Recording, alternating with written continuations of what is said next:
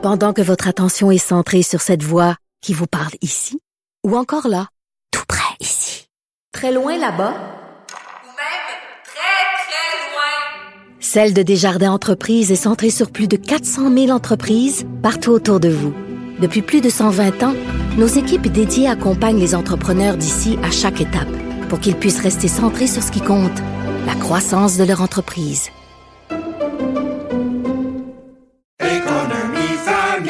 Ici Ricardo. Et Émilie, marchand d'IGA. On a envie de vous inspirer à bien manger. À moins de 5 la portion. Suffit de repérer les produits valeurs sûres et de les cuisiner avec une de nos recettes. Les valeurs sûres, c'est bien pensé, hein? Bien sûr! Détails sur IGA.net. Cube Radio.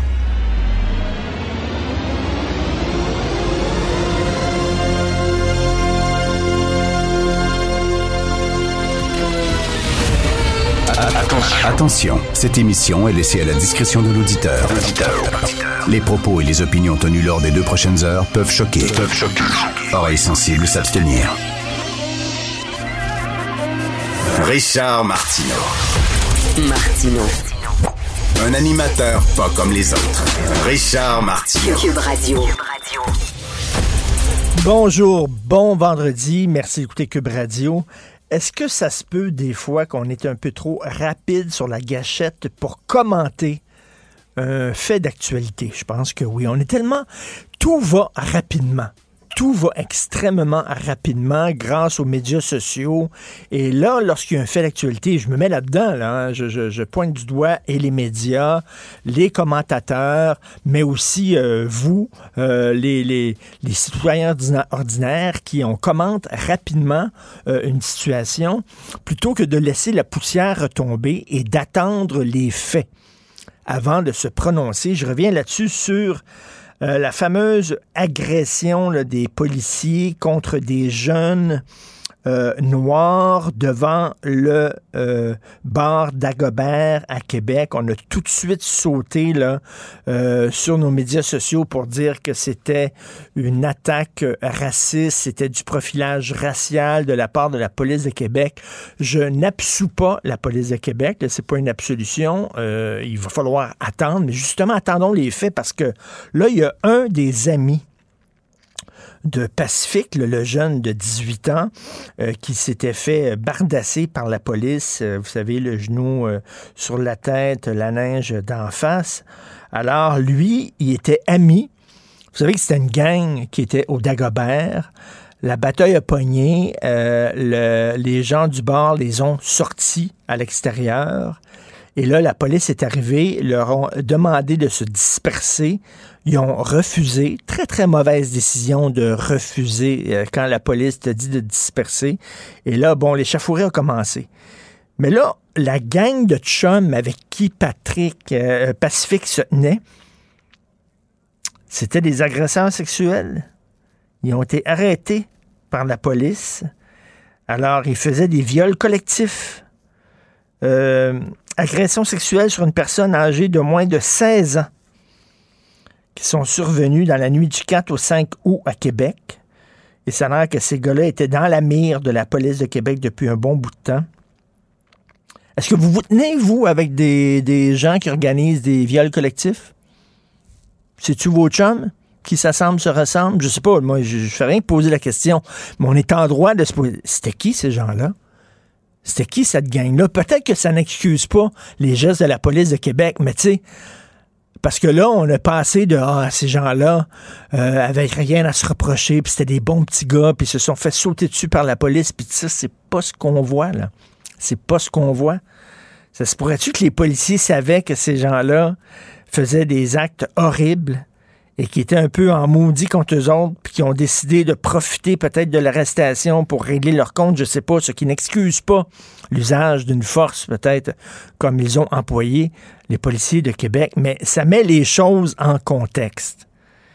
Et là, tu dis, Gain, gadon, gadon, lui, là, il organisait des viols collectifs avec deux de ses chums, ce gars-là. C'est lui qui pourfendait la police. C'est un ami de Pacifique, puis il était là sur toutes les tribunes. T'es cœurant, la police de Québec, t'es cœurant.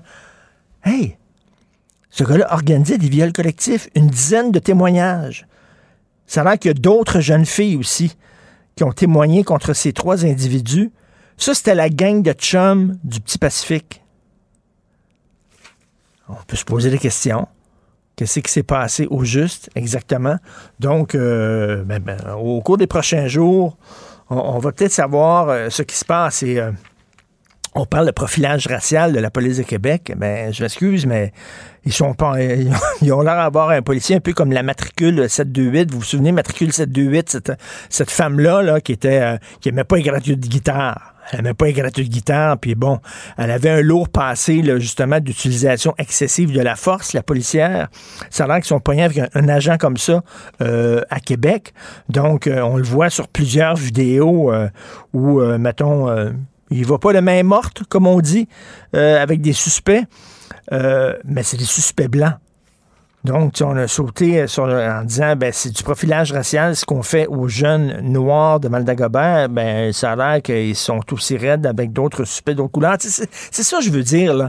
Attendons, attendons tout le monde, moi, les autres commentateurs, les journalistes, vous, les citoyens, ces médias sociaux, attendons de voir les deux côtés de la médaille. Attendons de voir vraiment le contexte. Et après ça, on peut parler, c'est-tu du racisme? C'est pas du racisme? C'est-tu du profilage racial? Est-ce que ces gens-là étaient blancs comme neige ou avaient des choses à se reprocher? Il va falloir à un moment donné y aller un peu mollo. Les tests rapides, j'entendais tantôt euh, Philippe Vincent Foisy sur les tests rapides. hein. Euh, partout, tu peux acheter ça en pharmacie, là, un peu partout en Ontario, tu peux acheter ça en pharmacie, puis tu le fais toi-même, ton test rapide. Un peu comme les tests de grossesse, exactement. Là, on n'est pas niaiseux. Non, au Québec, on ne veut pas. Hein, Il y, y a un texte de Mario Dumont aujourd'hui, une chronique. là. Au Québec, on dirait qu'on est niaiseux. Donc, on va prendre le test rapide, pour au lieu de se le mettre dans le nez, on va se le foutre dans le cul. Tu sais, on est un peu, on est un peu niaiseux. On a besoin d'un gouvernement maman qui nous dit non, non, non, vous pouvez pas prendre. Il y a plein d'autres. On, on prend notre température, on est capable de, de- de manipuler un thermomètre, on est capable de manipuler un test de grossesse. Je ne vois pas pourquoi on ne pourrait pas manipuler des tests rapides, les acheter en pharmacie comme plein d'autres choses, puis euh, les, utiliser. Vous avez vu ça à l'anaudière des jeunes doivent marcher une demi-heure pour se rendre à l'école, puis il y a des jeunes qui veulent pas marcher, fait qu'ils disent qu'ils sont absents. Donc, parce que pourquoi il manque de chauffeurs d'autobus, pénurie de chauffeurs. Y a-tu un emploi où il n'y a pas de pénurie d'employés? Y en a-tu un? Ah, il n'y a pas de pénurie de quêteux. À Montréal, je peux vous le dire, il n'y a pas de pénurie. De quêteux. Il y en a en Christie. Il n'y a pas de pénurie de bandits non plus. Il y en a beaucoup. Mais il y a des pénuries de camionneurs. Ben, D'ailleurs, vous avez vu ça, une compagnie qui offre 10 000 à ces camionneurs qui se font vacciner. Si tu te fais vacciner, ils te donnent un bonus de 10 000 Et t'as boire, euh, moi je suis double vacciné, est-ce que j'ai le droit moi aussi à un petit bonus? En tout cas, bref, il y a des pénuries de conducteurs de camions, il y a des pénuries d'enseignants, il y a des pénuries de travailleurs de la santé, pénuries d'infirmières, pénurie de commis, euh, de serveurs, de chefs dans les restos, de gens qui lavent la vaisselle. Coudon, c'est quoi dans la pandémie, là? Tout le monde a décidé, moi, ça me tente plus de travailler, je veux rien travailler quatre jours semaine, c'est tout. C'est OK, c'est une décision collective. Si tout le monde veut travailler quatre jours semaine, ben, c'est correct, mais discutons de ça. Il va falloir tout refaire euh, nos plans. euh, parce qu'on dirait que les gens disent Ah, ben, finalement, j'aimais ça, rester à la maison, plus m'occuper de mes enfants, plus cuisiner, tout ça. Ça m'intéresse plus tellement de travailler. Ou euh, là, on se retrouve avec des crises de problèmes. Et comme j'en parle souvent, Yves Daou, euh, la pyramide d'âge inversée, c'est-à-dire de, plus en plus de gens qui vont à la retraite, de moins en moins d'enfants pour les remplacer, ça fait longtemps, c'était prévisible.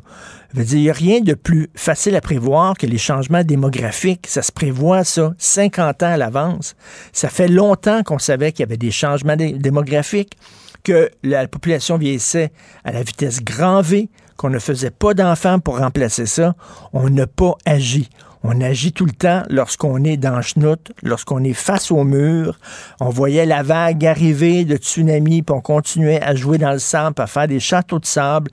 Et là, quand la vague arrive, on dit Oh mon Dieu, regardons ça. Ben oui, mais tout ça était prévisible et on ne l'a pas fait. Pourquoi? Parce que nos gouvernements ne visent que la prochaine, ne voient pas plus loin que la prochaine élection. Voilà. Alors qu'ils devraient voir la prochaine génération. il ne voit pas plus loin que la prochaine élection.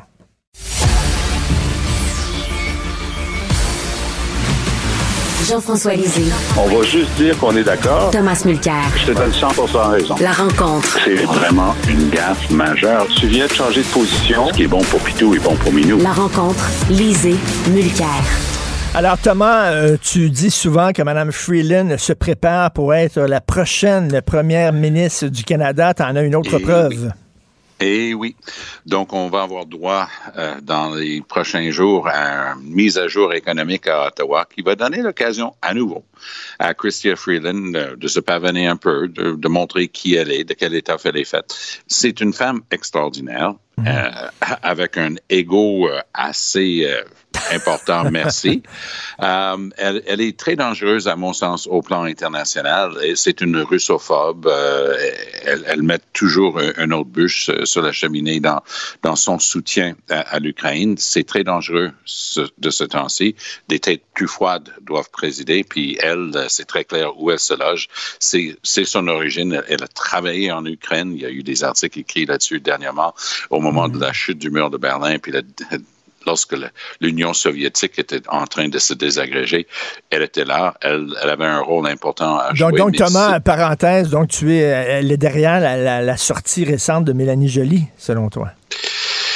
Écoute, moi, je veux te dire hon- hon- honnêtement que Mélanie Joly, c'est certain qu'elle elle est vraiment un deuxième rôle loin derrière euh, Chrystia Freeland en matière internationale. Ça va prendre du temps. Moi, moi je crois que Mélanie Joly, c'est une des meilleures politiciennes de sa génération. Mais à chaque fois qu'elle a un nouveau rôle, on dirait qu'elle elle doit apprendre. Je me souviendrai toujours en train de dire à Paul Arcan qu'il était peut-être pas assez brillant pour comprendre son plan. C'était pas le meilleur plan de carrière. Euh, et, et- et donc, mais, mais après, quand elle a présenté sa loi, écoute, elle a présenté une loi qui rompait avec 50 ans de loi sur les langues officielles où la communauté anglophone du Québec et la communauté francophone au Québec étaient tous les deux des minorités linguistiques. Elle a dit une minute, il y a une minorité linguistique au Canada, c'est la minorité francophone, puis on va prendre des étapes nécessaires pour, pour le renforcer et le protéger. Ça a pris du guts. Mais elle l'a fait en parlant avec tout le monde. Elle n'est pas sortie de nulle part avec ça. Donc, elle a une démarche pédagogique, tandis que Freeland, elle sait déjà. Elle ne va pas te consulter, elle sait. Alors, c'est une grosse différence de démarche et on va voir ce que ça donne. Mais Trudeau est vraiment dans, de mauvais, euh, vraiment dans une situation très difficile.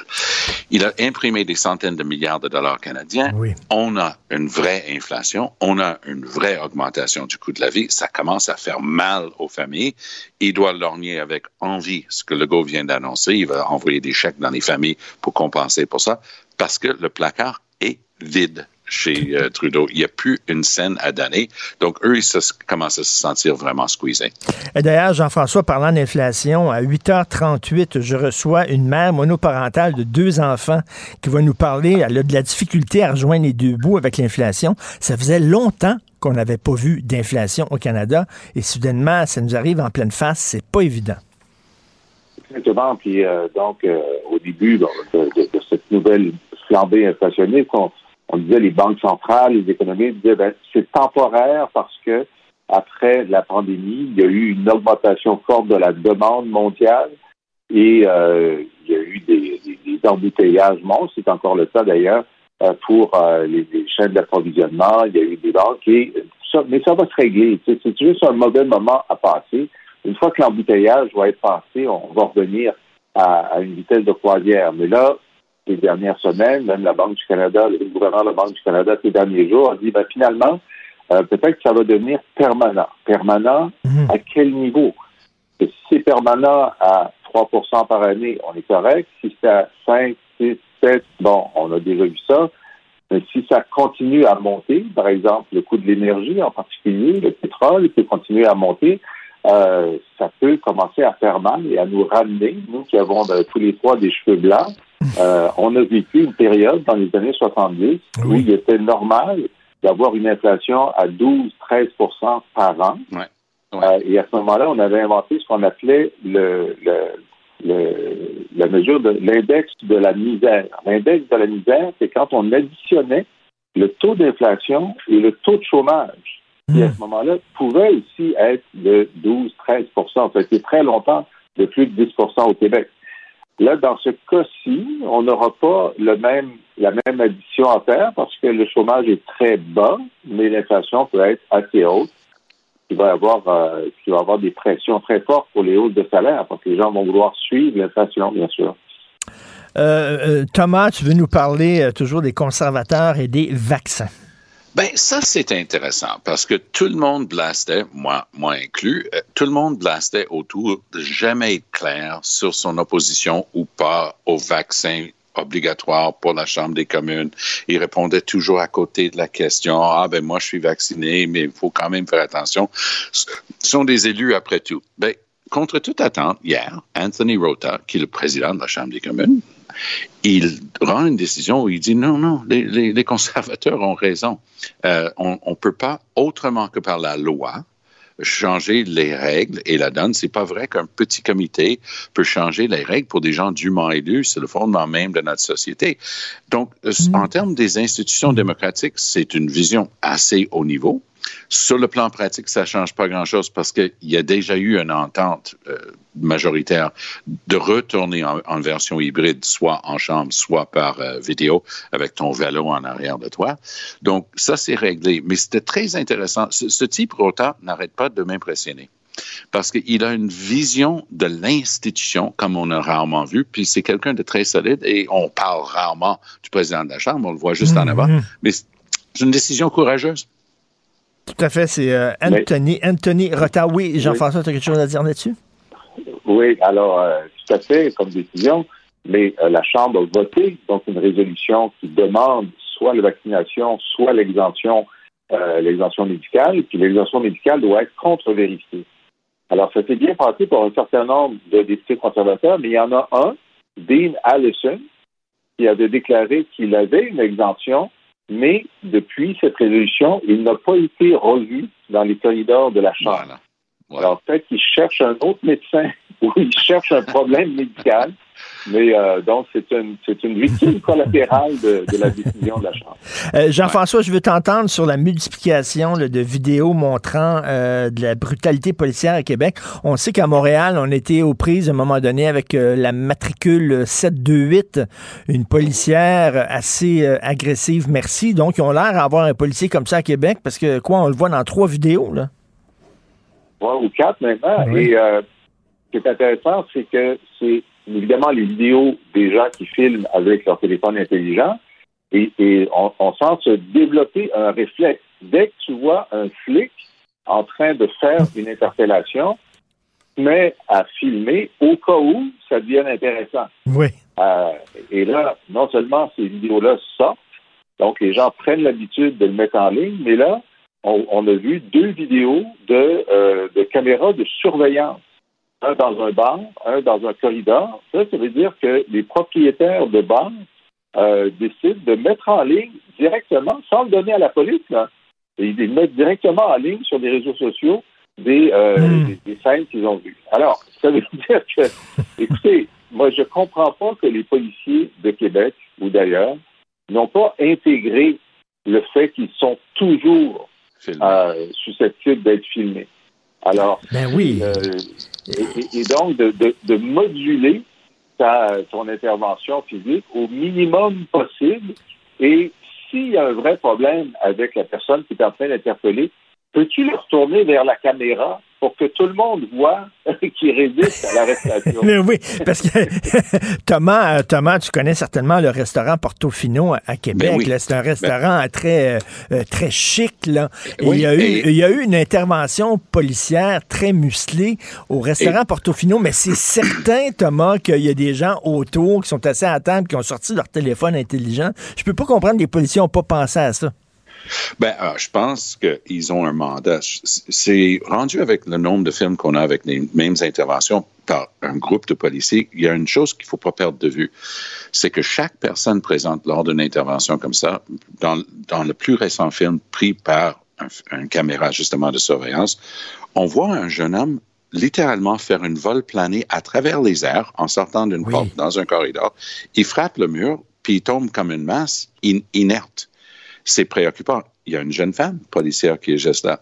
Donc, elle, quand elle retourne à la station, elle doit se demander, est-ce que j'en parle avec mon délégué syndical? Est-ce que je parle avec mon supérieur immédiat? Il y a quelque chose qui vient de se passer et je restais tenu responsable parce que l'enquête va pas juste concerner les gros bras qui ont projeté le gars contre le mur, c'est que déontologiquement, que ce soit au terme de déontologie policière ou de la loi sur la police, on partage la responsabilité lorsqu'il y a un événement comme ça. Donc, ça, c'est important. J'oserais dire qu'il y a une tête qui risque de rouler plus que d'autres dans cette affaire-là, c'est le chef de police de Québec. Parce que j'ai vu ses interventions et tout ça, mais ce à quoi on assiste, à mon point de vue, c'est une culture d'entreprise. Un peu trop tough dans les bars, on va mettre une escouade avec des gros bras, ça va calmer le jeu, les gens vont savoir que s'ils décannent trop, le, la, Ben notre oui. gang va débarquer. Mais tu peux pas avoir une culture d'entreprise comme ça. Tu peux pas avoir. je- ça, c'est juste ce qui Ben, est sorti jusqu'à maintenant, et sans que en haut on soit bien au courant. En tout cas, euh, vivement les caméras euh, corporelles pour les Ben policiers oui. pour qu'on puisse voir évident. toute l'opération au grand Voilà. complet. Ça protégerait Il faut- aussi il faut les avoir policiers. le son aussi, parce que le problème de l'absence de son, c'est qu'on ne sait pas ce que la personne appréhendée est en train de dire. Exactement. Ben oui. On demande l'arrêt. Est-ce qu'elle est en train d'insulter les, euh, les, les policiers? Je veux dire, le son est très important. Tout à fait. Oui, Merci à beaucoup, fait. messieurs. Allez, Merci. Bon week-end, Thomas. Salut. Bon week-end. Jean-François, si vous voulez Salut. lire les textes très intéressants de Jean-François, commandez ses ouvrages ou alors écoutez son excellent balado. Allez sur la boîte Pendant que votre attention est centrée sur cette voix qui vous parle ici, ou encore là, tout près ici, très loin là-bas, Ou même très, très loin. Celle de Desjardins Entreprises est centrée sur plus de 400 000 entreprises partout autour de vous. Depuis plus de 120 ans, nos équipes dédiées accompagnent les entrepreneurs d'ici à chaque étape pour qu'ils puissent rester centrés sur ce qui compte, la croissance de leur entreprise.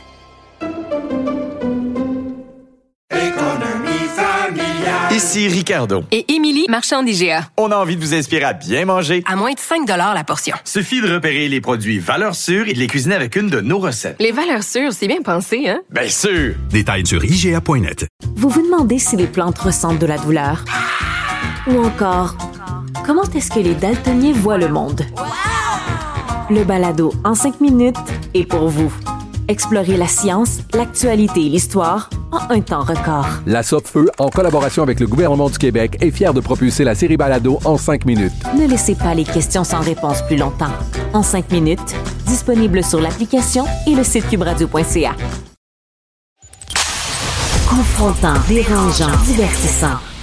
Richard Martineau, il brave l'opinion publique depuis plus de trois décennies. Cube Radio. Cube Radio. En direct à LCN. Salut Richard. Salut Jean-François. Et si je comprends bien Gary Bettman, Houston, Texas est une ville de hockey plus que Québec. OK, nous autres, on a un hiver, on a des gens qui jouent au hockey dans la rue, on a un amphithéâtre, mais Houston, c'est plus une ville de hockey. Ça, Jean-François, c'est comme si en France, il y avait une ligne de pétanque, mais Marseille avait pas son équipe. C'est clair?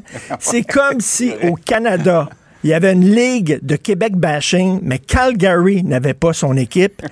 C'est comme si on apprenait que Longueuil demain ne serait plus l'hôte du festival de la Coupe Longueuil. Je veux dire, Ah, vraiment, c'est vrai. là.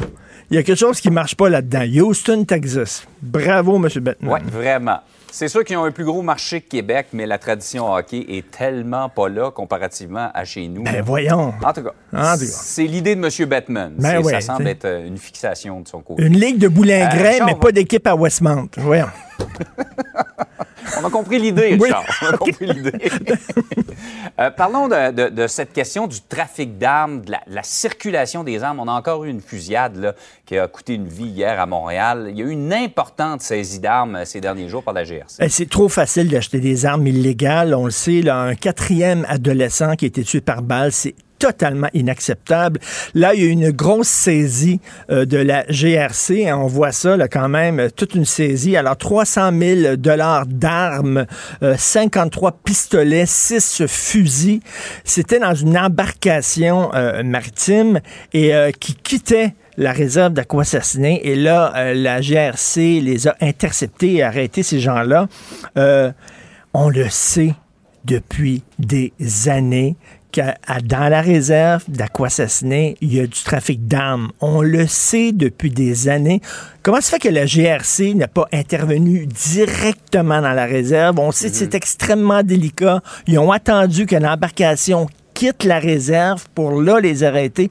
À un moment donné, il va falloir faire le ménage là-dedans.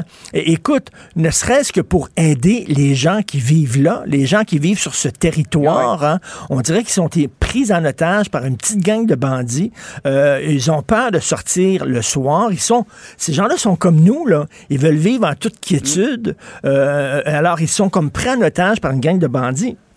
Je crois qu'il faut vraiment faire des interventions. Je sais bien qu'il faut mettre des gants blancs jusqu'ici lorsqu'on arrive dans les réserves autochtones, mais écoute, on le sait, c'est pas un secret. À un moment donné, il va falloir intervenir. Si on est vraiment sérieux dans la lutte contre les armes illégales, qu'on arrête d'embêter les chasseurs qui ont des armes tout à fait légales et qu'on va là où il y a du trafic d'armes, entre autres là-bas. Écoute, un quatrième adolescent tué par balle là, à Montréal, qui était avant une ville tellement sécuritaire et qui ne l'est plus là, du tout. Non, inquiétant. Absolument. Mais tu fais bien de, de- de- de souligner que ne faut pas généraliser. Il y, a, il y a une partie de la Non, population à Kwesasne qui est certainement euh, qui, Ben, qui est victime de tout Ben, ça. la majorité des gens qui vivent là veulent vivre en toute quiétude et demanderaient, même seraient contents que les autorités euh, débarquent et les débarrassent de, ce- de cette petite gang-là. Par ailleurs, Richard, tu dois suivre comme moi le procès de Ah oui. Maxwell à New York qui nous emmène vraiment dans, un monde glauque, celui d'une d'une femme qui est accusée d'avoir, dans le fond, servi en pâture des adolescentes à Jeffrey Epstein. Ben oui, on va rappeler ça Jeffrey Epstein, ce multimilliardaire qui avait une île privée dans laquelle il organisait des orgies littéralement euh, avec des jeunes filles mineures qui l'exploitaient, qu'on faisait venir dans son avion qu'on appelait le Lolita Express. Imagine le cynisme.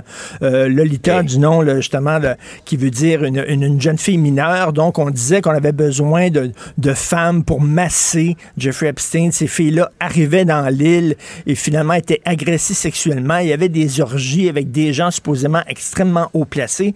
Jeffrey Epstein, qui était le prisonnier le plus important aux États-Unis, qui était dans une prison euh, avec haute sécurité, et soudainement qui s'est suicidé.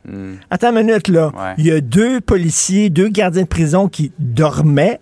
Il était censé être avec quelqu'un, lui, dans sa cellule, un co-détenu, mais il était tout seul dans sa cellule. Il devait avoir des rondes de surveillance aux 30 minutes, mais on l'a laissé trois heures sans surveillance et le gars s'est suicidé. J'ai de la difficulté, là, je suis pas monsieur complot, mais on a de la difficulté à croire ça. Et là, ce qui est intéressant avec son ex, qui était la rabatteuse, hein, c'est elle qui allait chercher les jeunes mineurs, puis tout ça, est-ce que elle, quand elle va sentir là, qu'elle va s'en aller en prison à perpétuité, quand elle va sentir qu'elle va Est-ce qu'elle va dire « je tomberai pas tout seul » Exactement. Est-ce qu'elle va nommer des noms? Parce que là, il y a des noms qui sont sortis, des gens qui ont, euh, qui ont euh, pris... euh, qui, ils étaient à la barre là, de l'avion, le Lolita Express, là, euh, Donald Trump, Bill Clinton, euh, tu sais, il y, y y a plusieurs personnes comme ça, euh, Kevin Spacey, le comédien, euh, le, pr- le prince Andrew et tout ça. Euh, donc, euh, est-ce qu'elle va nommer des noms? Et ça doit être actuellement la prisonnière la plus, la plus surveillée. Je pense pas qu'elle va se ramasser à se pendre dans sa cellule non plus. Donc, elle- peut-être elle va dire, je vais couler, mais je serai pas toute seule, puis je vais nommer des noms haut placés. Il doit avoir, au moment où on se parle, Jean-François, des gens très connus, des gens très riches haut placés qui doivent trembler dans leurs culottes qui doivent avoir assez peur de ça. Donc, c'est un procès très intéressant. Quatrième jour, je crois, aujourd'hui. Euh, on va Ouais. suivre ça de près. Absolument. Richard, passe une belle fin de semaine. C'est comme s'il y avait une ligue de long. OK, bon week-end tout le monde. Salut. Salut. Pendant que votre attention est centrée sur vos urgences du matin, vos réunions d'affaires du midi, votre retour à la maison ou votre emploi du soir, celle de Desjardins Entreprises est centrée sur plus de 400 000 entreprises à toute heure du jour. Grâce à notre connaissance des secteurs d'activité et à notre accompagnement spécialisé, nous aidons les entrepreneurs à relever chaque défi pour qu'ils puissent rester centrés sur ce qui compte, le développement de leur entreprise. Ici Ricardo. Et Émilie, marchand d'IGA. On a envie de vous inspirer à bien manger. À moins de 5 la portion. Suffit de repérer les produits valeurs sûres et de les cuisiner avec une de nos recettes. Les valeurs sûres, c'est bien pensé, hein? Bien sûr! Détails sur IGA.net. Vous vous demandez si les plantes ressentent de la douleur? Ou encore, comment est-ce que les daltoniens voient le monde? Le balado en cinq minutes est pour vous. Explorez la science, l'actualité et l'histoire en un temps record. La Feu, en collaboration avec le gouvernement du Québec, est fière de propulser la série Balado en cinq minutes. Ne laissez pas les questions sans réponse plus longtemps. En cinq minutes, disponible sur l'application et le site cubradio.ca. Martineau, il n'y a pas le temps pour la controverse. Il a jamais coulé l'eau sous les ponts. C'est lui qui la verse. Vous écoutez Martineau. Cube Radio. Alors, on parle beaucoup de pandémie, mais il y a une autre pandémie sociale, on pourrait dire, euh, très importante et euh, qui fait vraiment beaucoup de dégâts, c'est l'inflation. Ça fait des années qu'on n'avait pas vu euh, d'inflation au Canada. Là, tout, tout coûte de plus en plus cher. L'épicerie, vous le savez, il y a des aliments, c'est vraiment complètement fou. Le prix vraiment catapulté. le prix des logements, si vous cherchez un logement, si vous voulez acheter une maison, oubliez ça, il y a des gens qui, qui, qui sont prêts là, à, à mettre 40 000, 50 000 dollars de plus que la valeur de la maison, le prix de l'essence aussi. Bref, il y a beaucoup de gens qui se retrouvent euh, pris à la gorge et euh, à ça, si jamais il y a des taux d'intérêt qui vont augmenter, parce que ça se peut que le taux d'intérêt augmente. Vous savez qu'il y a des gens qui ont acheté une maison, qui ont pris une hypothèque importante, puis qui ont profité du taux d'intérêt qui était très bas. Mais il suffit que le taux d'intérêt monte je sais pas, moi, 0,5% pour que plusieurs personnes, soudainement, se retrouvent plus capables de payer leur hypothèque. Et j'espère que ça ça, ça, ça, se transformera pas comme une crise comme en 2008. Nous allons parler avec une mère monoparentale de deux enfants qui vit les conséquences de l'inflation, Madame Sylvie Thibert. Bonjour, Madame Thibert.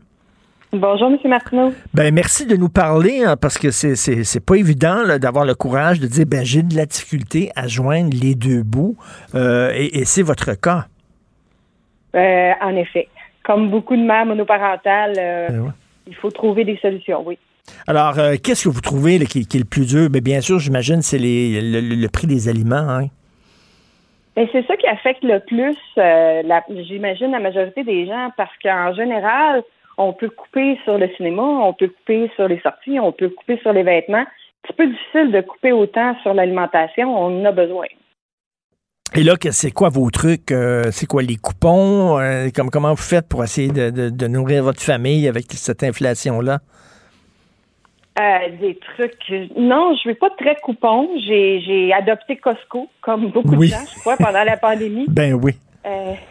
c'est pas une place où j'allais particulièrement souvent. Mm. je suis devenue une adepte parce que en achetant en plus grande quantité, ça fait une différence. Euh, on va essayer de faire euh, des repas moins de viande parce que c'est la viande qui a quand même subi le plus d'augmentation, selon moi. Puis euh, on cherche des solutions comme ça, des, petits trucs au quotidien. Bien, on, se, retrouve les gens parce qu'il y a une inflation, donc les produits qu'on achète coûtent de plus en plus cher et c'est pas tout le monde qui a eu des augmentations de salaire. Là.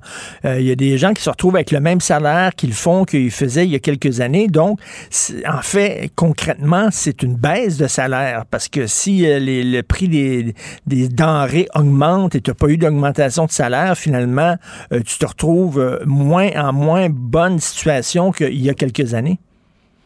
En effet. Moi, j'ai eu, euh, euh, au total, dans les cinq dernières années, j'ai eu 4 d'augmentation de salaire. Je pense que le coût de la vie a augmenté pas mal plus que ça dans les cinq dernières années. Pas mal, oui, pas mal. Est-ce que euh, vous, vous parlez avec d'autres parents qui sont dans la même situation que vous puis qui ont de la difficulté, eux autres aussi, à joindre les deux bouts? Ben, les gens autour de moi, on cherche tous des solutions pour essayer d'économiser à quelque part. Là. C'est surtout les sorties, je vous dirais, qui en écopent.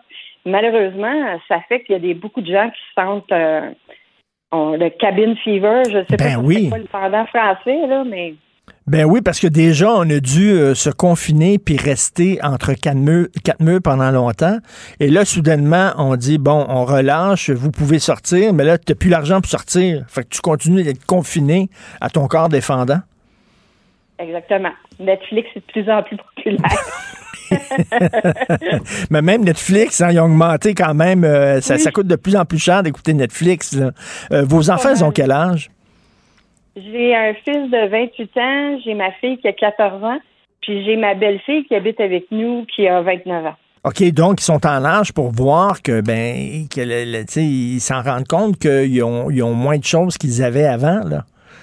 Effectivement, ça les affecte beaucoup. Moi, mes, mes, mes grands sont ici pour être capables de pouvoir mettre un peu d'argent de côté pour s'acheter une maison.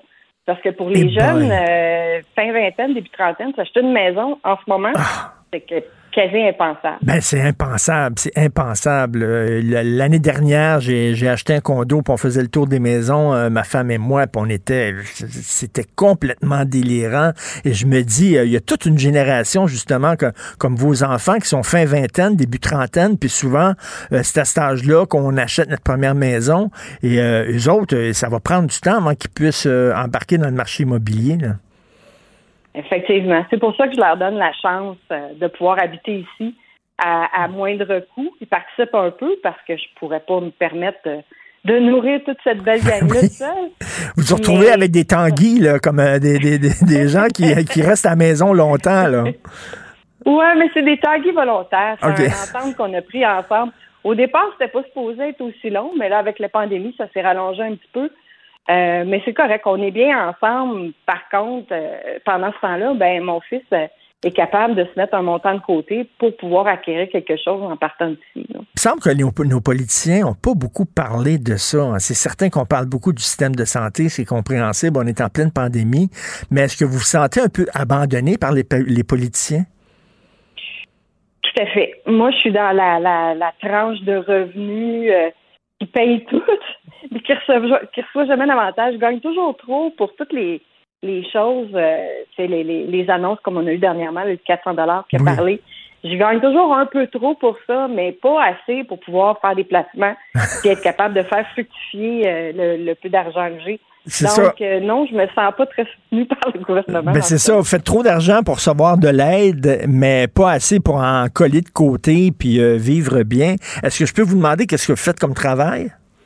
Moi, je suis formatrice en assurance et instructeur de Zumba. J'ai deux emplois en ce moment. OK. Mais là, euh, ha- habituellement, avec des emplois comme ça, c'est- pas des, des- des petits emplois là, en, en assurance. Là, donc, euh, il me semble que y- y- vous devriez vivre mieux que ce que vous vivez actuellement. Comment vous vivez actuellement? Je- Ben, c'est, c'est, ça a l'air beau comme titre, là. C'est pas, euh, je gagne pas 100 000 par année, là. Je gagne pas 80 000 non plus. Euh, mon deuxième revenu, il est nécessaire. J'ai, j'ai besoin d'aller me chercher quelque chose d'autre. À un moment donné, j'en avais trois. Je donnais aussi des cours pour un collège privé pour aller chercher euh, des ASC d'assurance, chose que, que j'ai pu en ce moment, malheureusement. Est-ce que vous êtes en train de brûler la chandelle par les deux bouts? Êtes-vous fatigué? Souffrez-vous d'épuisement? Ben non, parce que au niveau du Zumba, ben moi je, je dis tout le temps à les gens quand ils me posent des questions, c'est que moi je suis payée pour m'entraîner. Donc euh, je me mets en forme puis par par la même occasion, ça me fait un revenu supplémentaire. Fait que je peux pas dire que ça m'épuise plus que que si j'avais un, un deuxième emploi en assurance ou un deuxième emploi plus demandant. Est-ce que vous avez une auto? Oui, j'ai une auto. OK, j'imagine que vous l'utilisez moins que vous l'utilisiez avant. Euh, Le- le- L'essence est Euh, rendu cher en maudit. oui, ben ça va commencer à me réaffecter quand on va recommencer à se déplacer. Je vais devoir me rendre au bureau, chose qu'on faisait plus depuis presque deux ans. Donc, euh, En tout cas, on va être en campagne électorale provinciale au cours des prochains mois. Euh, on espère que François Legault et, euh, euh, et son équipe vont parler de ça, vont parler d'inflation, vont parler du coût de la vie, vont parler de hausse des salaires, parce que, bon, on parle beaucoup de pénurie de main-d'œuvre. Oui, c'est vrai que c'est un problème en économie, là, mais l'inflation, ça n'a pas de maudit bon sens. Ça n'a pas de sens. Vous êtes locataire, vous êtes propriétaire? moi, je suis propriétaire. J'ai eu la chance de m'acheter une maison quand assez jeune. Donc, euh, Elle est déjà payée. Non, elle n'est pas payée. J'ai encore une hypothèque. Ah, vous avez encore une hypothèque, là, vous croisez Ah oui. les doigts en espérant qu'il n'y aura pas une augmentation du taux d'intérêt? Définitivement. Ouais. Là, ben, bonne chance, euh, bonne chance, Madame euh, Sylvie Thibert. C'est, pas évident. Et euh, j'espère quand même que vos grands tanguis vous aident un peu, là, dans la maison. Oui, oui, oui, oui. Inquiétez-vous pas. OK. Euh, ils sont là, ils sont présents. OK, merci. S'il y a quelque chose, ils vont ils mettent la main à la pâte. Il n'y a pas d'inquiétude. Merci beaucoup. Ben, bon courage, Madame Sylvie Thibert. Puis il y en a beaucoup qui se reconnaissent dans ce que vous vivez, là. Euh, c'est vraiment pas évident. Merci. Bonne journée. Merci à vous. Au revoir. Vous écoutez Martino. Tout ce que vous venez d'entendre est déjà disponible en balado sur l'application ou en ligne au cube.radio. le, le commentaire de Félix Séguin, un journaliste d'enquête pas comme les autres.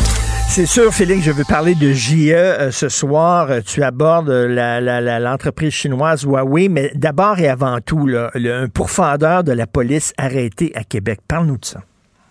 Oui, c'est une histoire euh, que l'on a publiée avec euh, ma collègue Catherine Lamontagne en collaboration avec euh, Denis Thériault et euh, notre bureau d'enquête. Alors voilà, Euh, il y a un homme qui depuis une semaine là accorde plusieurs entrevues à différents médias euh, sur ce qui s'est passé au Dagobert samedi dernier. Donc cette arrestation extrêmement euh, musclée par des policiers qui sont maintenant suspendus. Enfin, il y en a cinq d'entre eux qui sont suspendus. Cette personne-là s'appelle Kalilou Barry. C'est lui qui a donné des entrevues. Kalilou Barry, 19 ans. Alors, c'est comme ça qu'il est de, qu'il a, acquis- qu'il a acquis assez rapidement donc une certaine notoriété, puis des messages de support aussi à son endroit, à son endroit et à l'endroit euh, de son ami Pacifique Niyokwizera, dont il est un ami. Soit. Sauf que Kalilou Barry, hier en après-midi, et là, euh, je, Oui, est-ce qu'on a perdu Félix? On a perdu complètement Félix. C'est pas rien qu'une petite interruption de quelques secondes. Ah, est-ce que je suis Oui. revenu? Oui, euh, t'es revenu, t'es revenu. Alors, vas-y. alors, me- alors, je voulais faire bien attention de séparer les deux événements. Il y a eu ce qui s'est passé au Dagobert, euh, l'arrestation extrêmement musquée de euh, Pacifique et, euh, et c'est comme ça qu'on a connu M. Barry. Maintenant, parlons de ce qui s'est passé hier, événement séparé, mais Kalilou Barry, 19 ans, s'est fait arrêter. Il a été arrêté pour avoir agressé sexuellement deux adolescentes de 15 ans avec des complices. On serait ici dans une histoire de viol collectif qui serait survenu dans la région de Québec au début du mois d'août dernier. Euh, et les complices dans tout ça, c'est des gens qui étaient mineurs au moment des faits. Donc, il deux autres complices qui étaient mineurs au moment des faits. Et présentement, l'un de ces complices-là est majeur. Sauf que les mandats d'arrestation qui ont été émis contre eux et qui ont été exécutés étaient des mandats visés. Et leur- les comparutions auront lieu pour ces deux présumés complices-là devant la Chambre de la jeunesse. Donc, il nous est impossible de vous livrer leur identité. Mais ce que la police croit, c'est que euh, ils ont participé à ce, à ce viol collectif dans un effort de désensibilisation de certaines euh, jeunes victimes là, à l'acte sexuel. Alors, pour ce qui est de Barry, lui, 19 ans, euh, il va être accusé aujourd'hui. Il va comparaître aujourd'hui au Palais de justice de Québec pour faire face à ces accusations. Ce sont des accusations très sérieuses, hein, Richard? Très, très, très sérieuses. Mhm. Quand les policiers sont débarqués vers 15h30, juste après le point de presse du chef de police sur la question des événements euh, du Dagobert dans la nuit de samedi à dimanche. À 15h30, les policiers de la section des agressions sexuelles sont débarqués chez lui. Plus tard, on voit sa photo. Il sortait menotté au point euh, avec son survêtement de sport gris. Euh, et il a été interrogé. Il demeure détenu. Et on verra bien si le juge va décider qu'il le libère. Euh, alors, c'est important, c'est important à savoir parce qu'il y a une dizaine de témoignages au moins que la police a recueillis pour, pour monter Ben, sa preuve Tu dis, euh, jeune tu, dis, Félix, euh, on jase, là, OK? On jase, puis on fait attention à ce qu'on dit. Là. Tu dis, Félix, que tu veux séparer les deux choses, c'est-à-dire l'arrestation de ce gars-là pour agression sexuelle et le- les, les- les- les arrestations musclées là, faites par la police de Québec. Cela dit, cela dit, je trouve que ça, jette quand même une lumière très différente sur ce qui aurait pu arriver. Et là, mettons, tu es un policier. Et tu vois dans cette gang-là euh, qui se sont battus à l'intérieur du bar, puis se sont fait expulser, tu vois un gars euh, que tu sais qu'il a participé euh, ce jeune-là, là, qui, a, qui a- qui a- qui a 19 ans, là, euh, qui est arrêté, qui a, participé à des viols collectifs. Toi, tu es un père de famille, tu une jeune fille, tu sais que ce gars-là, il y a eu des témoignages, des dizaines de témoignages contre lui, puis deux de ses chums, comme quoi il faisait des viols collectifs. Peut-être que tu perds un peu ton calme comme policier, tu comprends? Peut-être que tu y vas un peu trop fort parce que tu dis, hey, lui, tabarnouche, là, la façon dont ils ont traité des filles. Je sais pas, ça jette une nouvelle lumière sur cette histoire-là. Ben, en même temps, euh, oui, et aussi en même temps, il faut bien, faut bien se dire une chose là. Là, le nombre de vidéos là, il y, a une, collègue de Québec là qui me disait, on a un calendrier de l'avant assez spécial nous euh, dans la vieille capitale parce qu'on a une, vid- nouvelle vidéo de brutalité policière chaque jour. Faut bien dire que les nombreuses vidéos là qui refont surface de cette unité de la police de Québec, moi, moi, ce que je- ce que je vois là quand c'est devant ma quand c'est devant ma télé là. Euh, c'est des policiers qui se comportent, certains en tout cas, comme dans un mauvais western. Ben, il y, en a surtout un. Il y en a un surtout, c'est aïe, aïe, aïe, aïe. Oui, non, c'est leur. euh, c'est à Québec, c'est leur euh, matricule 728, là. On en a Ben, eu en à tout Montréal. cas, il y a des sérieuses questions que la police de Québec a à se poser, peut-être sur son escouade et la manière dont elle fait les choses. Cela dit, moi, euh, je, je vais te raconter ce qui, bien sûr, m'est arrivé sur les médias sociaux à la minute où on a publié ces informations-là. J'imagine que j'ai pas besoin de te faire un dessin Ben oui. euh, que l'on nous accuse évidemment d'amalgame et de lier euh, le nom euh, de Monsieur Barry au nom de euh, Pacifique Niogusera pour justement lui faire euh, ne pas lui faire la part belle à Pacifique et puis un peu influencer ce, ce débat dans lequel plusieurs personnes se sont campées pour euh, Pacifique et ses, et ses amis, puis ils font état d'une brutalité policière sans nom. C'est pour ça que je voulais séparer les événements, Mais- parce mais- que moi, mais- au fond, la question dans ça, c'est pas ça. Laisse-moi finir là-dessus, Oui. Richard, parce que c'est super important.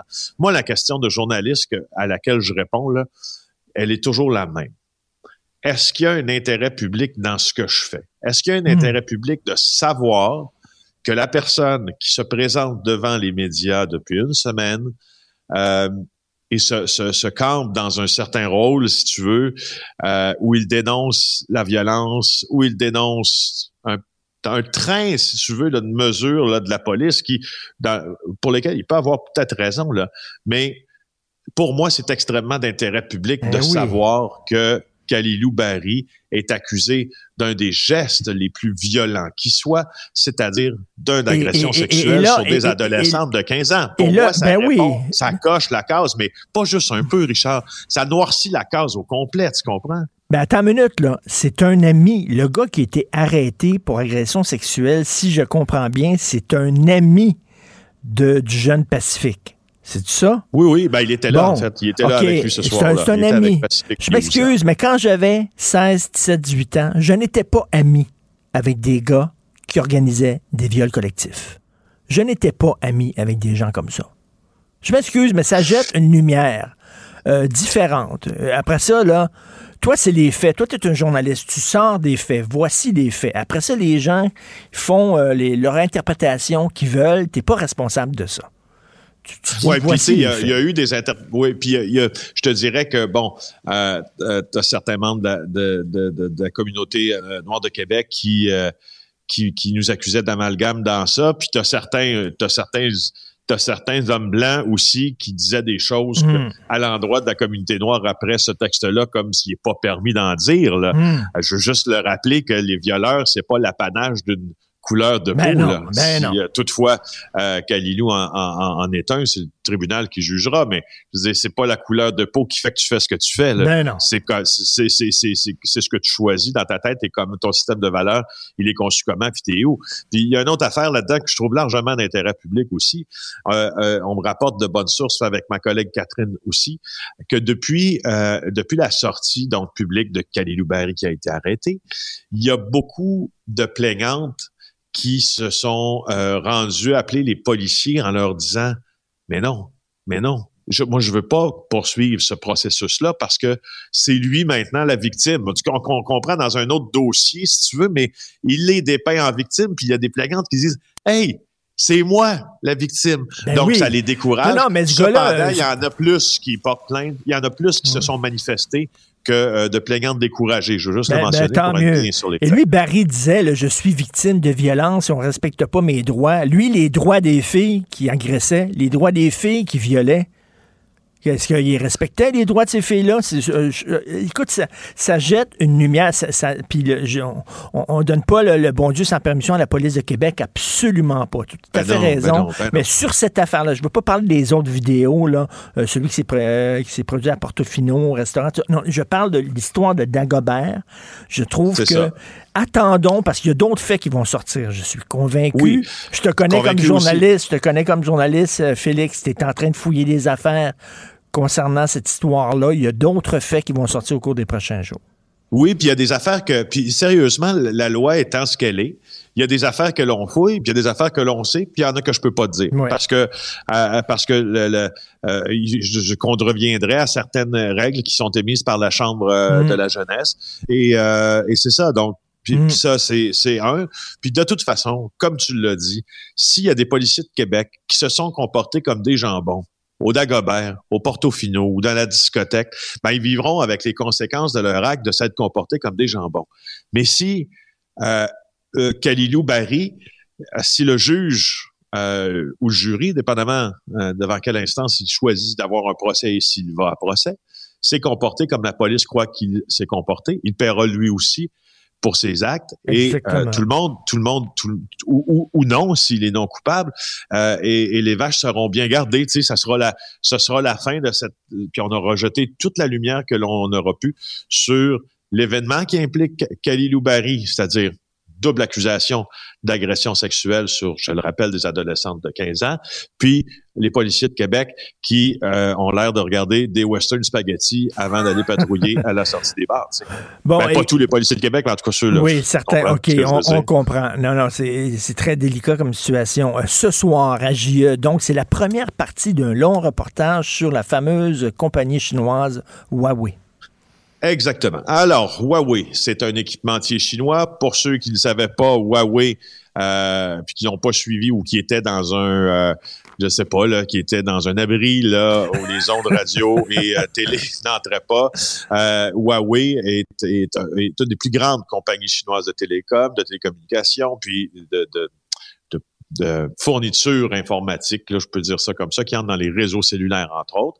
Euh, et le Canada, à la demande des Américains, avait arrêté sa directrice financière, Meng Wanzhou, et euh, en réplique, la Chine avait arrêté les deux Michael, Michael Spavor, Michael Kovrig. Alors, si vous connaissez pas cette histoire-là, allez lire quelques journaux, comme on dit, en backlog, parce que vous avez manqué quelque chose de bon. Pendant ce moment-là, pendant ce temps-là, nous, les yeux de notre bureau d'enquête, puis de Marc-André Sabourin, étaient tournés vers la, la présence de Huawei au Canada et les risques de la présence de Huawei au Canada pour euh, la viabilité, dans certains cas, de certaines de nos entreprises, mais leur sécurité aussi, parce que les services de renseignement canadiens ont averti plus d'une fois le Canada et les entreprises canadiennes que une entreprise comme Huawei, qui est alignée sur les politiques de Pékin, bien sûr, Ben oui. est dangereuse pour les secrets industriels, entre autres. Voici euh, l'extrait de l'émission de JE de ce soir.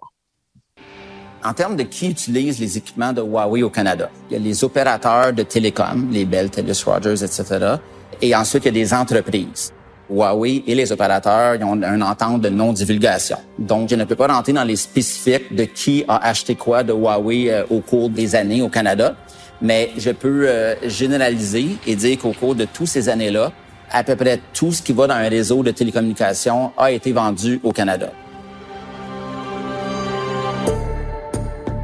Moi, je pensais que les équipements Huawei n'étaient pas encore au Canada, que ça serait seulement pour, euh, pour le futur de la téléphonie mobile, la, la 5G, mais sont déjà partout au pays, puis il y en a à côté de chez moi. Il y en a une où je prends le métro, il y en a une où je vais au parc avec mes enfants, puis c'est c'est pas juste à Montréal, c'est partout, partout au Québec, dans toutes les régions habitées, je vois des antennes Huawei, partout, partout, partout. C'est fou.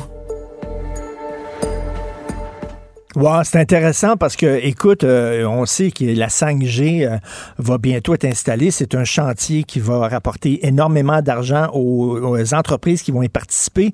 Et euh, il y a des pays dans le monde où on a banni Huawei en disant on ne veut pas que vous participiez Ben oui. au chantier de la 5G, alors qu'ici au Canada, non. On les, euh, on les Ben, accueille encore les bras ouverts, quoi? Oui, ben attends un peu, là, c'est pas si sûr Ah ouais? que ça. Le, le gouvernement va- de, de Justin Trudeau va devoir se prononcer là au cours des prochains jours là-dessus, des prochains jours, sauf que déjà, la Chine vient de mettre en garde le gouvernement de Justin Trudeau euh, sur les dangers de boycotter Huawei, comme tu viens de le mentionner, comme plusieurs pays l'ont fait, parce que Huawei, évidemment, a l'œil sur le développement du réseau de téléphonie 5G le, le 5G euh, s'en vient. Et puis, euh, tu vois, le National Post, là, manifestement, les, si on veut, les, Mm. temps- les, les efforts de com là, ont commencé avec euh, Con Piwu, qui est, euh, qui est euh, qui est un porte-parole de Huawei, en fait, qui euh, non, c'est l'ambassadeur de Chine à Ottawa, en fait, euh, qui a accordé une entrevue en disant Eh, attention. Alors là, là, quand la Chine dit attention, tu vois, on entre dans encore un, un- un genre de ballet diplomatique dont on sort rarement gagnant. Ben oui, ben oui. La Chine dit, les allégations d'espionnage, ils n'ont aucun fondement à ça. Non, non, je m'excuse, mais il y a Hey, des fondements. Arrête, là. Attends, arrête. Attends de voir le reportage de ce soir et attends de voir ce qui s'est passé avec les débâcle de Nortel et l'espionnage industriel par les Chinois de Nortel. Ben, ils sont fait allez voir- fourrer, là, ben Hey. Ils savaient, écoute, Nortel, les, les- les gouvernements chinois, selon les services de renseignement canadiens, étaient, avaient tellement le bras euh, euh, tellement le bras mis loin dans l'engrenage de Nortel qu'ils savaient avant les congédiements des directeurs qui allaient se faire congédier. Ils savaient ce qui allait se passer avec Ben, l'entreprise que voyons ses donc. propres dirigeants le savent. Ben, Alors, tu ben donc. oui, ben Écoute, oui. j'ai super hâte de voir ça. Est-ce que je peux te faire te donner un conseil? Oui, parce que je t'aime bien. Va pas, pour, le- pour les prochains mois, va pas en Chine. Ah, c'est ça, hein? Parce que les autres, Ben, ils vont savoir que tu as fait un reportage sur Huawei, puis quand ils vont voir ton passeport, tu risques d'être ramassé en prison. C'est ça, le régime chinois. Ben oui, c'est un peu ça. Puis je me rappelle de quelqu'un qui m'avait dit à un moment donné, puis j'avais, je, je- je trouvais que c'était ma foi une des affirmations euh, les plus. Tu sais, il badinait en disant, ben, ben, je voulais aller en Chine en fait pour faire un reportage sur un autre sujet. Puis tu sais, la personne m'avait dit, ben, ben non, mais là, je lui avais dit comment c'était compliqué d'avoir un visa de journaliste en Chine. Écoute, c'est chaperonné, c'est comme, c'est, c'est incroyable. Même les correspondants, mes collègues correspondants à l'étranger qui, euh, qui sont en Chine, souvent, ça prend un an avant qu'ils puissent commencer à formellement travailler puis à produire des reportages. Puis encore là, faut pas qu'ils brassent trop la, la, la cabane. Alors, cette personne-là m'avait dit, ben, t'as juste à embarquer sur un tour de tourisme, puis finalement débarquer du tour, puis aller faire Mhm. tes activités de journaliste. Hey, J'ai dit, sais-tu qu'est-ce qui va m'arriver? Sais-tu qu'est-ce qui va m'arriver si je me fais prendre? Je vais être en prison. tu. Ben oui, tu vas être en prison. Non, non. Puis là, euh, tu sais, on vise pas les Chinois, bien sûr. On parle du régime. C'est un régime extrêmement autoritaire. Très hâte de voir ça. Première partie d'un long reportage. Merci beaucoup. Bon week-end bien mérité, Félix. Merci, au revoir. Bye. Pendant que votre attention est centrée sur cette voix qui vous parle ici, ou encore là, tout près ici, très loin là-bas, Ou même très, très loin. Celle de Desjardins Entreprises est centrée sur plus de 400 000 entreprises partout autour de vous. Depuis plus de 120 ans, nos équipes dédiées accompagnent les entrepreneurs d'ici à chaque étape pour qu'ils puissent rester centrés sur ce qui compte, la croissance de leur entreprise.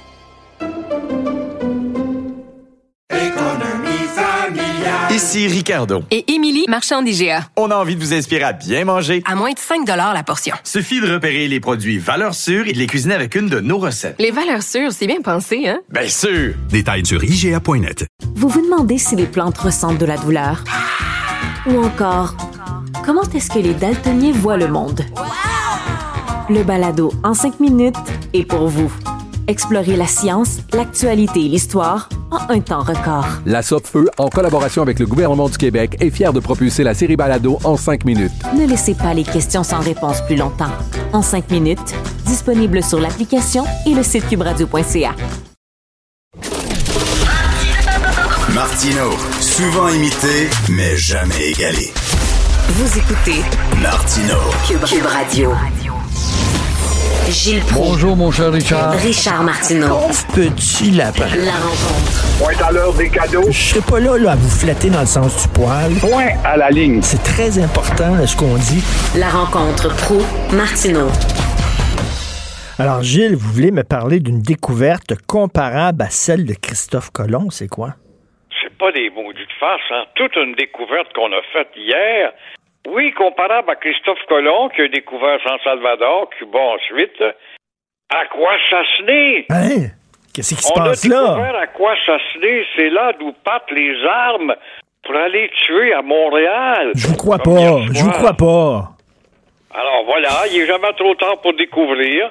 Ça fait pourtant deux ans que les jeunes font de la pétarade. Ça fait pourtant 20-25 ans qu'Aquasasné est une cible sur la carte géographique et on n'agit pas, on ne modifie pas les règles de ces vaches sacrées qui vivent en République autarcique, en autant que les chacrantes, bien sûr. Alors, le jeune hier, euh, la police, tout ce qu'elle dit, bon, tel jeune a été frappé, il était connu de la police, puis après, il était connu de la police, puis après, il se passe rien.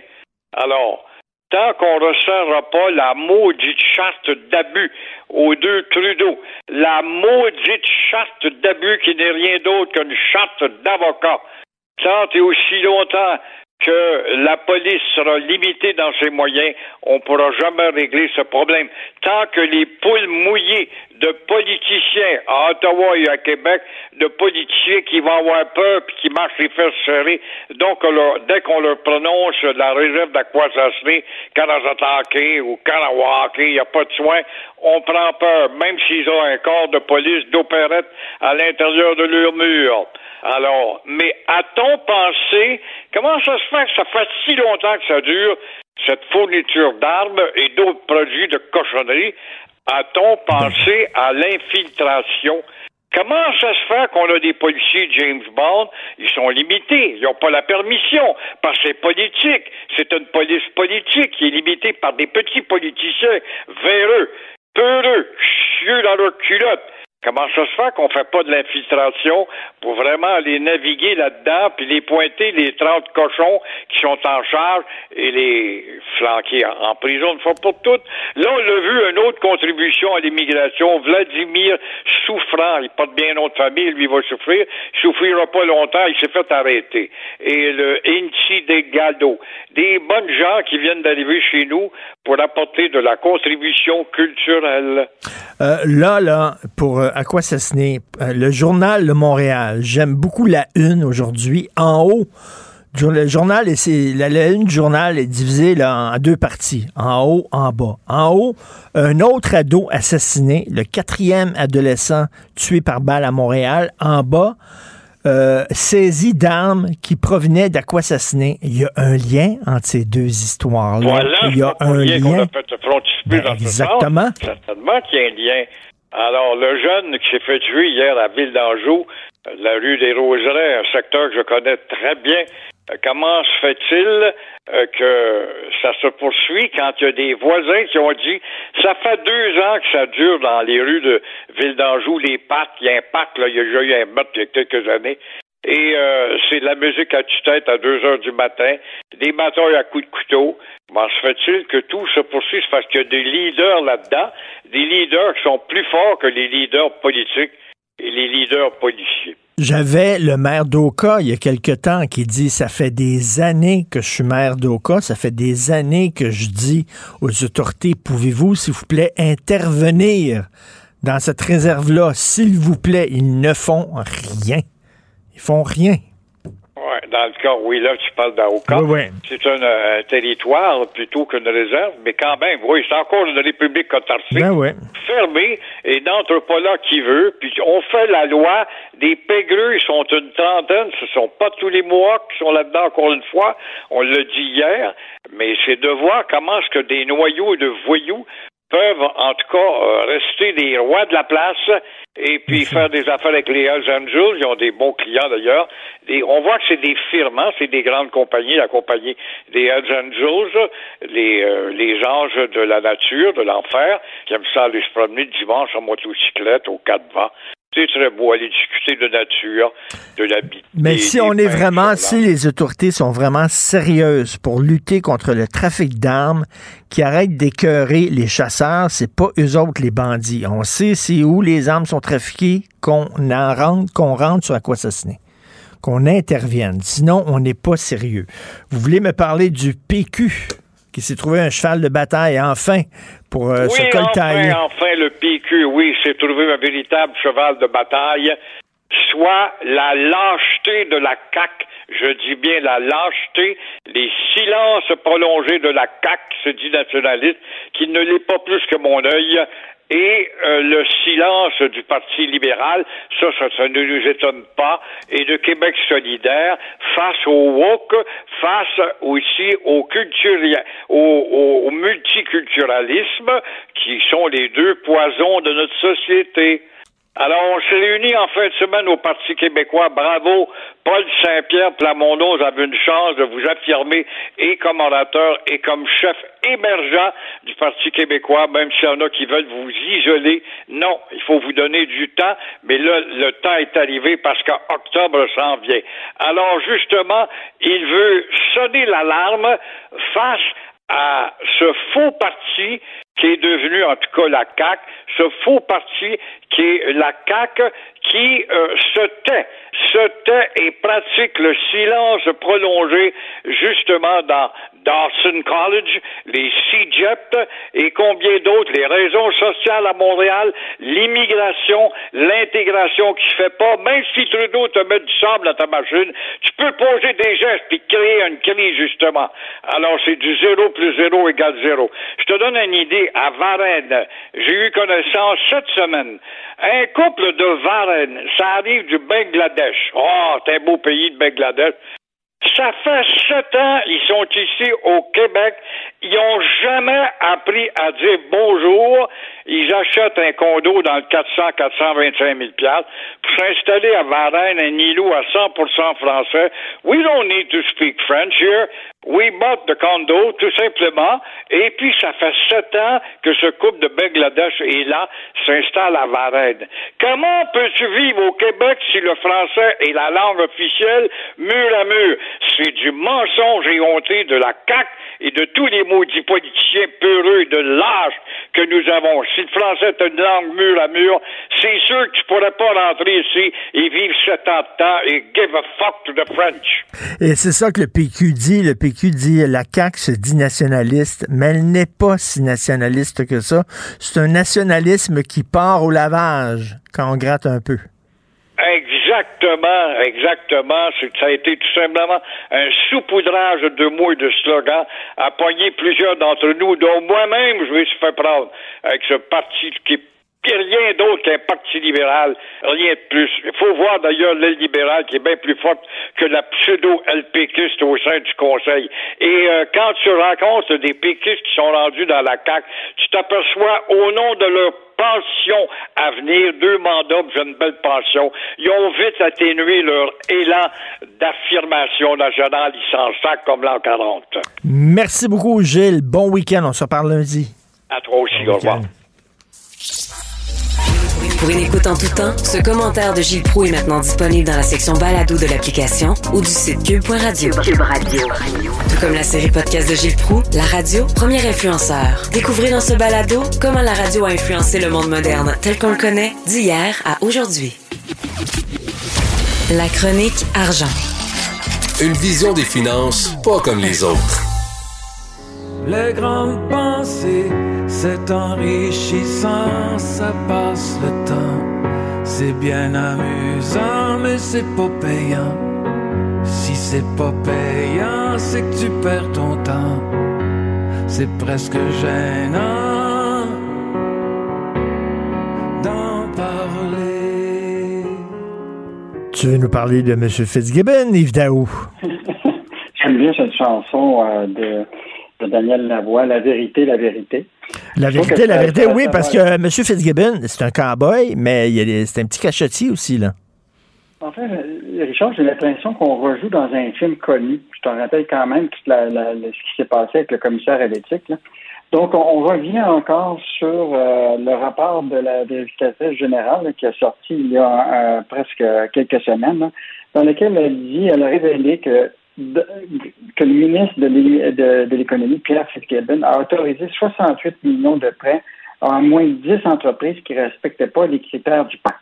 Puis les critères du PAC, ben, euh, la, la, les a eus, puis elle a dit clairement qu'ils n'étaient pas des critères d'admissibilité rendus publics, car elle présentait une situation financière très claire des entreprises qui ont eu des subventions, des prêts, alors qu'ils n'étaient pas rentables.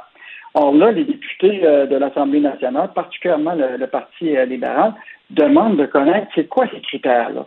de nous dévoiler tout ça. Alors, ils ont demandé hier au gouvernement de dévoiler le fameux guide Ben oui. euh, qui a servi de ces critères-là. Et là, ils refusent de nous donner le guide. Donc, ils ne veulent pas afficher la liste des 10 compagnies qui ont profité des critères du. euh, euh, qui ne pas dans les critères du programme de plusieurs milliards qui a été donné aux entreprises du Québec. Euh, L'autre affaire, c'est que Fitzgibbon a reconnu dans une entrevue avec Antoine Robitaille sur Cube Radio qu'il était intervenu pas juste sur de 10 entreprises, mais une vingtaine de- de- d'entreprises.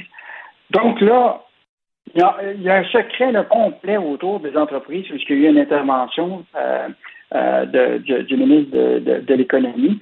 Et ce qui est fascinant, c'est que même dans l'entrevue avec Antoine Robitaille sur euh, Cube Radio, il été questionné au sujet d'une entreprise qui s'appelle Lemon Pulse, qui, elle, a reçu 10 millions euh, de, de, de, de, prêts. Et ce qui est fascinant, c'est que dans cette entreprise-là, un des administrateurs, il s'appelle Michel Ringuet, Hum. est également le mandataire de la fiducie sans droit de regard de M. Fitzgibbon. Eh, écoute, là, c'est, un- en tout cas, c'est une apparence de conflit euh, d'intérêt, là.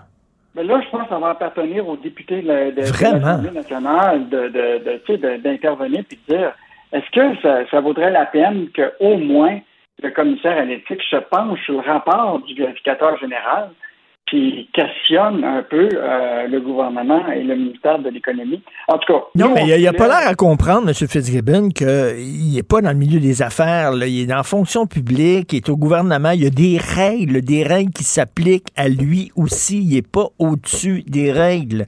Et euh, si effectivement, là, il y a un guide, là, un petit guide là, euh, qui lui dit, bon, euh, dans, dans tel et tel et tel cas, tu as le droit euh, d'utiliser ton, ton pouvoir discrétionnaire puis de donner des millions à des entreprises. On veut, on veut le savoir, ça. Transparence, s'il vous plaît, c'est quoi? C'est euh, c'est- c'est vraiment bizarre, lui.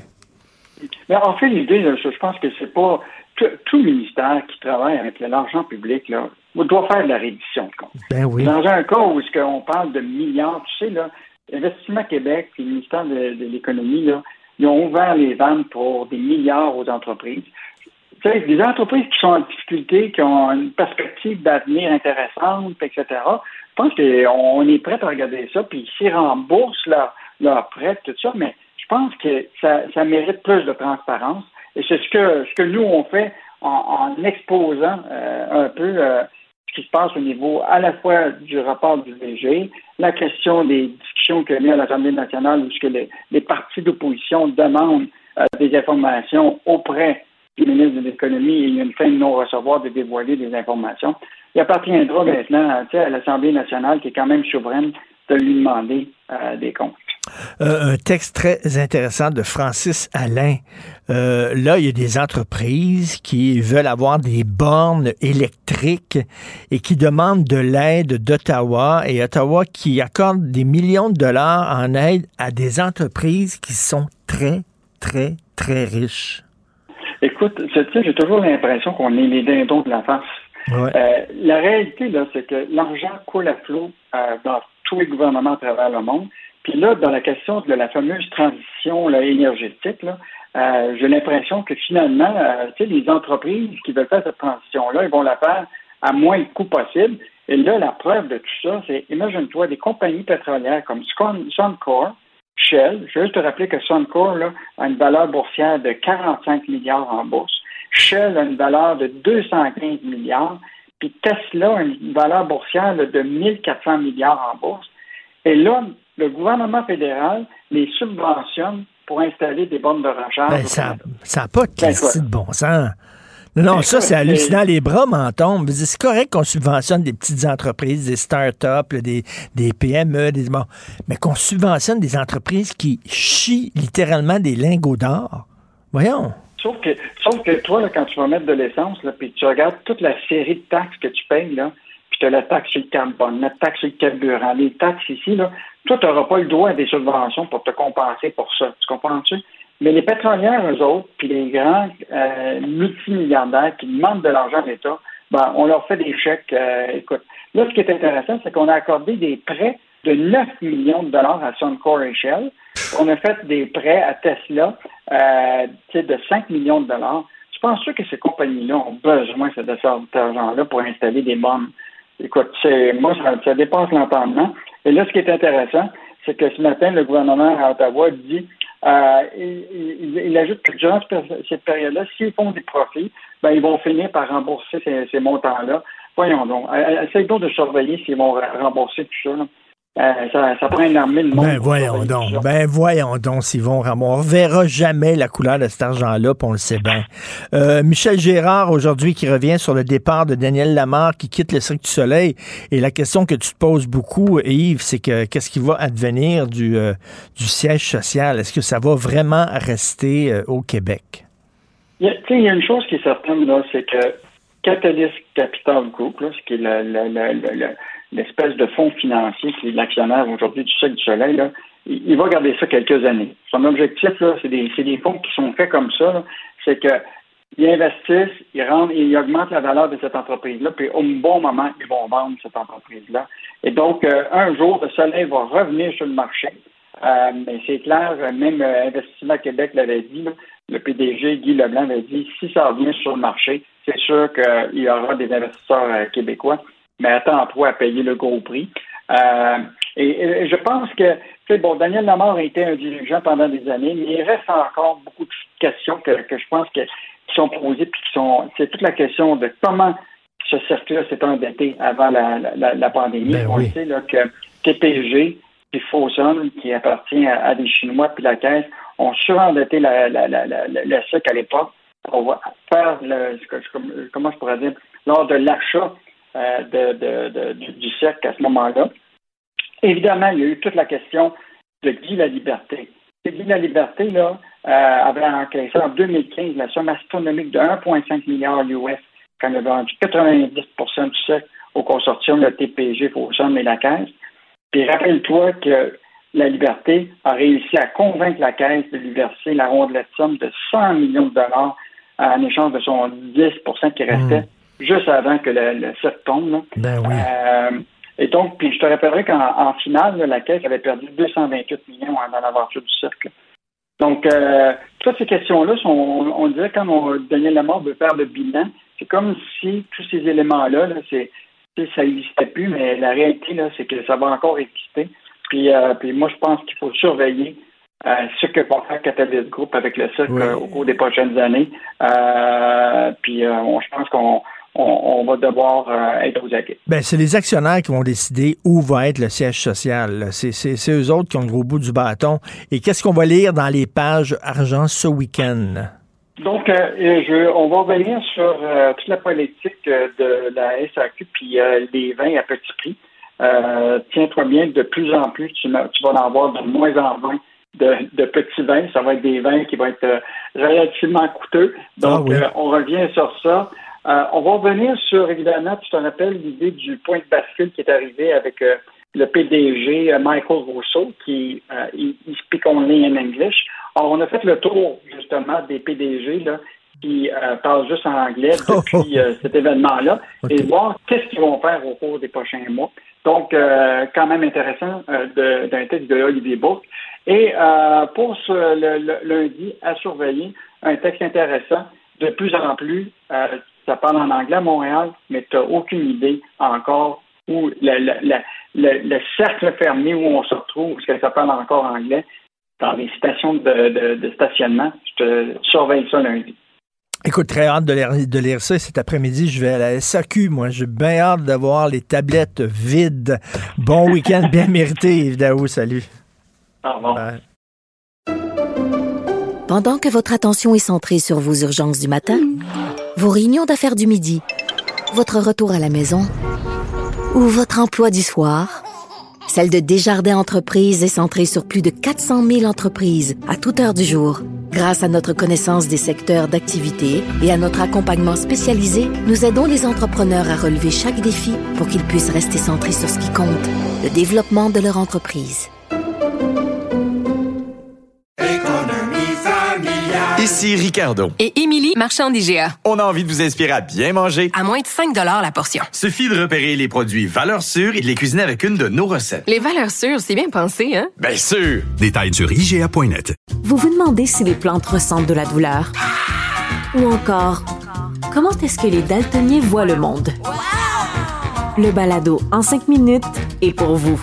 Explorer la science, l'actualité et l'histoire en un temps record. La Feu, en collaboration avec le gouvernement du Québec, est fière de propulser la série Balado en cinq minutes. Ne laissez pas les questions sans réponse plus longtemps. En cinq minutes, disponible sur l'application et le site cubradio.ca. Ben oui, on le sait. Martineau, ça n'a pas de bon sens comme il est bon. Vous écoutez Martineau. Cube Radio. Pour moi, il n'y a rien de plus passionnant que l'histoire. Regarder un bon documentaire historique à la télé, ça me fait triper. J'ai les orteils en éventail. Lire un bon livre sur l'histoire. Je m'en vais en vacances bientôt. J'ai un livre sur la Révolution française que j'ai très hâte de lire. Moi, je suis convaincu que tout le monde triperait sur l'histoire s'ils avaient eu des bons profs. Malheureusement, moi, mes profs d'histoire, qui était plate. Incroyable. J'avais un prof d'histoire, il se contentait, là, il s'assoyait. Prenez votre manuel et copiez dans votre cahier, copiez de la page 10 à la page 15. Il s'assoyait puis regardait l'horloge. Ça n'a pas de bon sens. Heureusement, il y a des bons profs d'histoire et je tenais absolument à parler à Laurent Turcot, qui est un phénomène. Il est professeur au département des sciences humaines à la section histoire de l'Université du Québec à Trois-Rivières. Il est titulaire de la chaire de recherche du Canada en histoire des loisirs et des divertissements et il a une chaîne YouTube qui, euh, a jusqu'à maintenant 340 000 abonnés. Et sur sa chaîne, l'histoire nous le dira, ben, il parle d'histoire à des jeunes, puis il les intéresse. Laurent Turcot, bonjour. Bonjour. On peut rendre l'histoire intéressante? Oui, on peut rendre l'histoire intéressante. Puis comme vous l'avez dit, en fait, souvent, c'est des gens qui nous ont donné la flamme. Moi, ça a été ça. Ça a été beaucoup la famille aussi. On me racontait l'histoire. Mais c'est vrai qu'avec tout ce dans le monde actuel, les réseaux sociaux, les écrans qui sont multipliés, on se dit comment on fait pour intéresser les jeunes à l'histoire alors que c'est souvent un domaine qui se fait par l'écrit? Puis on dit, bon, ben si on lit, on, devient plus intelligent.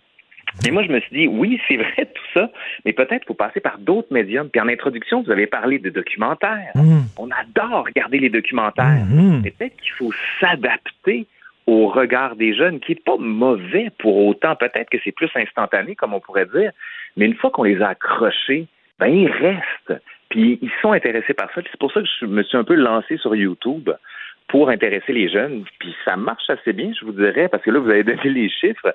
Euh, des 340 000 abonnés, il y en a 70 qui sont âgés entre 14 et 35 ans. Bravo, bravo. Moi, ah, moi, ça me, ça me rend enthousiaste et ça me fait penser lorsque je suis allé voir au cinéma le film Les Roses de Félix Rose. Oui, tout à fait. Sur la, la pauvreté, les conditions indignes dans lesquelles vivaient les Canadiens français dans les années 60. Il y avait plein de jeunes dans la salle. Et si vous saviez le, le bonheur que ça me, me fait de voir des jeunes qui s'intéressaient à l'histoire du Québec, et vous disiez, M. Turcot, raconter l'histoire. Parce que c'est ça, c'est ce que vous faites, vous racontez l'histoire. Ben, c'est un récit, c'est ça qu'on oublie. C'est qu'on n'a pas envie d'ouvrir un livre et de lire l'histoire comme si c'était un rapport d'impôt avec des chiffres. C'est fondamental, faut qu'il y ait ça. Sauf que quand on s'adresse aux gens, faut qu'il y ait une mise en abîme, faut qu'il y ait une mise en récit, faut qu'il y ait un punchline à un moment donné, faut qu'il y ait des protagonistes. Il faut finalement faire un peu de théâtre avec ça, mais en respectant les faits. Parce qu'il y a des choses qui se sont passées. Il faut voir aussi, puis c'est ça qui est intéressant. Moi, je m'inspire beaucoup des, des réalisateurs, puis un que j'aime beaucoup, c'est Quentin Tarantino, qui, on le sait, aime voir la même histoire de différents personnages. Puis des fois, j'adopte ce système-là pour qu'on dise, bon, ben, tel personnage a vécu les événements de telle manière. Prenez l'exemple de la Révolution française. Prenons l'exemple du 14 juillet 1789.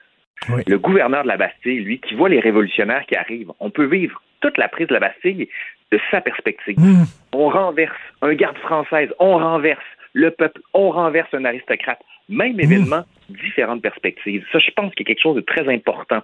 Puis mon rêve, c'est de le faire, ça, si on avait de l'argent, c'est de faire ça pour les plaines d'Abraham on verrait dans la tête de Wolfe, de Montcalm, d'un soldat français, un Canadien, les Autochtones qui sont présents, les habitants de la ville de Québec, puis de faire vivre ce qui est supposément être 20 minutes, mais moi j'ai des doutes parce qu'il n'y a pas beaucoup de montres à l'époque, là, cette grande bataille qui a scellé, comme le disait Jacques Godbout, le sort de l'Amérique. Ah, mon Dieu, je le vois, là, vous me racontez ça, là, et euh, je le vois dans mes yeux. Et ce qui est intéressant, justement, de voir l'histoire à travers euh, le regard de différentes personnes qui l'ont vécu différemment, euh, euh, c'est que, justement, on est dans une, époque où on a de la difficulté à confronter les points de vue, hein, à discuter, à débattre. Et là, vous dites, non, ben, justement, regarde, oui, tu, tu vois ça sous cet angle, mais regarde sous l'autre angle. Tu vois, on voit différemment. Et, et comme disait Jean Renoir, euh, le cinéaste, chacun a ses raisons.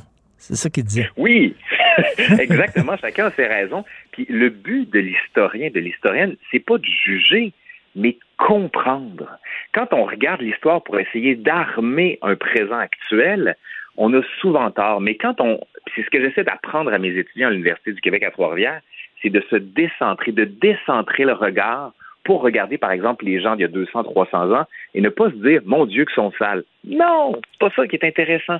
La question, c'est de se poser, pourquoi est-ce que pour eux, ils sont propres? Pourquoi est-ce que pour eux, euh, par exemple, ne pas prendre de bain pendant des mois, c'est considéré comme être propre? Donc, quand on arrive à se décentrer, à défaire notre regard, on arrive à entrer dans l'outillage mental de l'autre, puis là, tout d'un coup, ah, ça devient tellement plus riche comme perspective. Moi, c'est ça à quoi je crois fondamentalement. C'est ce que j'essaie de faire sur YouTube le plus modestement possible. Le- Notre réalisateur de l'émission, Charlie Marchand, il dit qu'il est abonné à votre chaîne. Il vient de me dire ça dans, dans les oreilles. Il est abonné et il adore ce que vous faites. Euh, Éduquer, la racine du mot éduquer, c'est extirper. Arracher quelqu'un de son époque. Et ça, c'est votre, ça, c'est votre défi principal parce que on dit, vous, le savez, qu'on juge le passé à, à- à la lumière du regard d'aujourd'hui. Hein, Ah oui, on, présent, on- oui, on fait beaucoup ça, là. On fait beaucoup ça. Mais euh, là, ce qu'il faut faire, c'est non. En 1700, les gens n'avaient pas les mêmes valeurs, n'avaient pas la même vision de la vie. Donc, il faut vous ramener à cette époque-là. Oui, nous ramener, mais vous avez raison aussi de dire qu'on ne peut pas s'extraire du présent d'une certaine manière et les questions que l'on pose au passé sont souvent bien ancrées dans le présent. Par exemple, prenons l'histoire des Autochtones. Ben là, on est en train de réévaluer toute la place des Autochtones qu'on a moins faite ces dernières années. Mais encore une fois, faut le faire non pas avec notre point de vue d'aujourd'hui, mais recontextualiser. Puis quand on n'a pas de source, parce que c'est ça toute la question de l'histoire, quand on n'a pas de source, qu'est-ce qu'on fait? Ben, c'est comme une enquête policière. On convoque à la barre des témoins, puis on va dire, attention, lui, par exemple, il y avait tel élément dans cet événement. Donc, je vais faire attention à ce qu'ils disent, à ce qu'il dit, pardon, pour le nuancer. Puis juste en ayant cette posture-là intellectuelle, ben, on, on développe l'esprit critique. Puis c'est ça que je veux faire. Puis bien honnêtement, quand je me suis lancé sur YouTube, la seule chose que je voulais pas faire, c'est de m'adresser à tout le monde. Je me suis dit, je vais m'adresser aux gens qui sont intéressés par l'histoire, puis même plus encore pour mes étudiants à l'université. Je me suis rendu compte que les vidéos qui étaient propres pour l'université touchaient tout le monde. Puis je me suis dit, ben finalement, que tout le monde est capable d'aller là. Puis il y a plein d'autres profs qui le font aussi sur Twitch, sur TikTok, sur Twitter. J'en ai plein de profs qui m'écrivent pour me dire, ben moi aussi je me suis lancé, ou j'étais déjà là parce que je suis pas le premier non plus, à, à faire ce genre de domaine-là. Mais on s'entend que c'est beaucoup de travail puis c'est de l'investissement en temps, mais oh, j'y crois fondamentalement. Mais, mais c'est fantastique. Quel, quel genre de capsule on, on retrouve sur votre chaîne? L'histoire nous le dira. Euh, Vous traitez de quelle, euh, quelle époque, là, quels événements? Ben, dernièrement, j'ai fait une capsule, ça va sûrement intéresser vos auditeurs, sur l'immigration canadienne-française aux États-Unis. On Oui. oublie qu'à la fin du 19e siècle, il y a 900 000 Québécois qui sont partis aux États-Unis pour trouver du travail, qui souffraient d'un racisme ignoble. Certains sont venus, certains sont restés. Il y a ça donné notamment des génies comme Jack Kerouac, et on comprend un peu pourquoi est-ce que dans Nouvelle-Angleterre, on avait des petits Canada, c'est-à-dire des enclaves canadiennes françaises aux États-Unis. Puis ça nous permet de voir aussi les conditions de vie. Vous parliez justement des Canadiens français qui étaient un peu le cheap labor. On voit d'où ça vient, ce domaine-là. Puis en fait, ça, ça a été écrit spécifiquement, je vous dirais, pour les étudiants au secondaire, que j'ai adapté aussi mon discours. On trouve aussi une vidéo sur la Révolution française. Ça, c'est la plus populaire. Ça, ça m'a vraiment étonné. C'est un cours universitaire que j'ai monté. C'était trois heures. Puis je me suis dit, oh, j'en ai trop parlé de la Révolution française. Je vais transformer ça en vidéo. Ça donne 2h48. Wow. Et à ce jour, je suis rendu à 3,2 millions de visionnements. Hein? Je pensais vraiment pas que ça allait arriver pour la Révolution.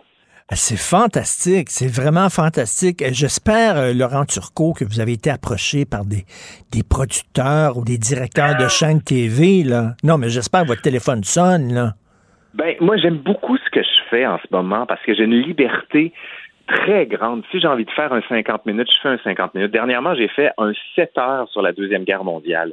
Il n'y a pas un diffuseur qui va me permettre de faire ça. On a fait sept épisodes d'une heure, puis on s'est dit, on y va à fond. On a fait après ça quatre heures sur la Première Guerre mondiale. Quand je dis on, parce que j'ai des gens qui m'aident, il y a des gens qui écrivent aussi pour la chaîne, des spécialistes, mais dont la fonction, c'est toujours de vulgariser, rendre ça simple. Donc, je vous dirais que pour la suite, je le sais pas. Moi, je suis surtout concentré sur ce que je fais en ce moment, puis écrire. C'est ma fonction première, puis enseigner à l'université. Ben, je vous, je vous remercie, hein, vraiment. J'ai la chance, moi, mon fils est un très bon prof de français, euh, de d'histoire, Tant qu'il aime, aime beaucoup. Et hier, on parlait de, il y a 13 ans, puis il me parlait de Révolution française, puis on parlait de Robespierre, puis, euh, puis tout ça. Et c'était, j'étais tellement content de voir, il y a, il y a un bon prof. Et euh, vos, vos étudiants sont chanceux de vous avoir, d'avoir un prof comme vous. Et c'est le fun de voir qu'il y a des profs enthousiastes comme ça. Et comme vous le dites, vous n'êtes pas seul. là. Il y en a d'autres Oui, comme ça. Là. Vous êtes- Faut y croire, faut y croire. Si on ne croit pas en l'avenir, on ne croit plus en rien. Oui, tout à fait. Ben merci. Puis j'encourage tout le monde à aller sur la chaîne YouTube. L'histoire nous le dira. Euh, des, des vidéos passionnantes. Et, euh, et Charlie ici, Marchand. Ben oui, il est français, Charlie Marchand. Les autres, ils ont une relation particulière à l'histoire. Et Oui, mais ça s'en vient. On est en train de bâtir ça au Québec. Vous allez voir. Vous allez voir. grâce à des gens comme vous. Merci beaucoup, Laurent Turcot. Bon Merci, au week-end. revoir. Au revoir. Pendant que votre attention est centrée sur vos urgences du matin, vos réunions d'affaires du midi, votre retour à la maison ou votre emploi du soir, celle de Desjardins Entreprises est centrée sur plus de 400 000 entreprises à toute heure du jour. Grâce à notre connaissance des secteurs d'activité et à notre accompagnement spécialisé, nous aidons les entrepreneurs à relever chaque défi pour qu'ils puissent rester centrés sur ce qui compte, le développement de leur entreprise. Ici Ricardo. Et Émilie, marchand d'IGA. On a envie de vous inspirer à bien manger. À moins de 5 la portion. Suffit de repérer les produits valeurs sûres et de les cuisiner avec une de nos recettes. Les valeurs sûres, c'est bien pensé, hein? Bien sûr! Détails sur IGA.net. Vous vous demandez si les plantes ressentent de la douleur? Ou encore, comment est-ce que les daltoniens voient le monde? Le balado en cinq minutes est pour vous. Explorez la science, l'actualité et l'histoire en un temps record. La Feu, en collaboration avec le gouvernement du Québec, est fière de propulser la série Balado en cinq minutes. Ne laissez pas les questions sans réponse plus longtemps. En cinq minutes, disponible sur l'application et le site cubradio.ca. Si c'est vrai qu'on aime autant qu'on déteste, Martineau, C'est sûrement l'animateur le plus aimé au Québec. Vous écoutez Martineau. Cube Radio. Le vendredi, nous discutons avec l'essayiste et journaliste Jérôme Blanchet-Gravel. Salut Jérôme. Salut Richard. Jérôme, tu es un fier conservateur. Hein? Euh, euh, T'écris d'ailleurs dans l'excellent magazine français Causeur que j'aime bien. Comment tu vois la candidature de Éric Zemmour? Euh, on lit beaucoup de textes sur Éric Zemmour et à chaque fois, on dit le candidat d'extrême droite. Qu'est-ce que tu penses de cette étiquette qu'on lui accole? Hum, extrême droite, je trouve ça un peu fort. C'est certainement un personnage de droite. Je pense qu'il n'y a là-dessus aucun doute. Euh, extrême droite, euh, non, parce que l'extrême droite, euh, c'est la droite révolutionnaire. C'est- c'est- C'est-à-dire, c'est vraiment la droite qui vise ce qu'on appelle la révolution conservatrice. Euh, Et la révolution conservatrice, ce n'est pas conservateur euh, dans l'histoire des idées politiques. C'est vraiment en fait le, le fascisme. L'extrême droite, c'est le fascisme. Et Éric Zemmour, tant qu'à moi, n'est pas un fasciste. Euh, par contre, c'est quelqu'un euh, d'extrêmement, effectivement, conservateur et traditionnaliste, là, au sens où on l'entend aujourd'hui. Euh, c'est fascinant. Ça va être une élection absolument fascinante, surtout s'il réussit à passer au deuxième tour. Euh, c'est possible, même si euh, récemment, euh, il a perdu euh, des points dans les sondages euh, parce que, bon, on va en parler, mais moi, je trouve qu'il joue un peu trop à la rockstar et peut-être que ça va, ça va lui, nu- lui nuire. Tu as vu un peu son passage à Marseille. Monsieur Zemmour a fait un doigt d'honneur à une militante antifa. Donc, sur les réseaux sociaux, on a beaucoup déploré ce geste-là qu'on a, on a considéré comme indigne d'un pré- d'un futur président à, à la République, de la République. Euh, Monsieur Zemmour aussi cette semaine, euh, on le rappelle aux auditeurs, a, pub- a publié, oui, sur YouTube euh, et sur d'autres plateformes, sa vidéo de candidature qui est déjà en partie censurée. C'est quand même assez incroyable, mais en même temps, c'est, on, c'est ce qu'on est vraiment surpris. Euh, tu as vu la, vidéo, Richard, j'imagine, non? tu l'as tu l'as écouté? Oui, oui, lorsqu'il a annoncé sa candidature, j- Uh-huh. j'ai trouvé ça très, très pompeux, là, avec la musique derrière et tout ça. J'en parlais avec euh, Mathieu Bocoté. Lui, il trouvait ça solennel, plutôt. Moi, je trouvais ça pompeux. je sais pas. Toi, euh, quand t'en penses quoi? Ouais, pompeux, euh, j'ai- j'aime le, j'aime le mot. C'est pas mal, c'est pas mal mon impression aussi. Oui. Et c'est sûr que ce serait difficilement transposable au Québec, là. Euh, et c'est très passéiste. Je, me- je disais à un ami, bon, on- pour expliquer aux, aux auditeurs, euh, bon, Éric Zemmour fait vraiment l'apologie euh, de l'histoire de France. C'est quasiment une, une revue de l'histoire de France euh, sur le début de sa vidéo. Donc, il commence même euh, euh, avec euh, les chevaliers, quoi. C'est des, euh, des, des extraits de, de films de chevaliers. Donc, on est vraiment dans la France des châteaux. Et c'est un peu comme si François Legault, dans une vidéo de promotionnelle de, la CAQ, faisait l'éloge des coureurs des bois. C'est un peu fort. Là, tu sais. non, non, mais tu ça passe bien dans le contexte français, mais quand tu dis pompeux, c'est- ben c'est ça. C'est peut-être un abus de, de décorum. Mais enfin, c'est quand même très bon hein, sur le plan euh, audiovisuel. euh, c'est très bon, mais c'est très passé. C'est-à-dire que Hmm. on connaît les problèmes d'immigration en France. Ils sont énormes, mais le risque, c'est vraiment de, de l'affrontement entre cette France des châteaux et l'islam des chameaux. hein. C'est ma formule. J'aime bien j'ai- ça. J'ai- J'aime J'ai bien. déjà utilisé. J'aime bien ça, puis c'est comme tu le dis, c'est vrai qu'il y, a- il y a des graves problèmes d'immigration. On va dire, on va pas le répéter. Il y a des territoires en France, on le sait, en banlieue de Paris, où on ne vit pas comme en France, où on vit comme dans le bled, comme on dit, où les femmes ne peuvent pas porter de mini-jupe, où tu vois aucune femme dans des cafés, où euh, si tu ne portes pas le voile, euh, tu es une prostituée puis une fille aux mœurs légères. On, on les connaît, ces problèmes-là. Mais moi, la crainte que j'ai avec Éric Zemmour, c'est que c'est justement, c'est tellement la France des, des, des châteaux, puis les, les, les racines et tout ça, que finalement, il va discréditer les gens qui se posent des questions sur l'immigration. Tu comprends? En disant, vous êtes toute une gang de vieux schnocks qui vous ennuyez du temps des chevaliers. C'est ça, c'est un peu donjon dragon, tu sais, euh, comme vision. Il y a un risque de folklorisation. Puis, tu sais, euh, toi et moi, Richard, on n'est pas les, les plus euh, bobos de la gang. Tu sais, je pense que si on critique ce côté-là de Zemmour, je pense qu'il faut l'entendre. on n'est pas des, euh, euh, on va pas caricaturer euh, Zemmour. Donc, euh, ben c'est ça. Écoute, euh, le risque, euh, c'est de la, la polarisation extrême.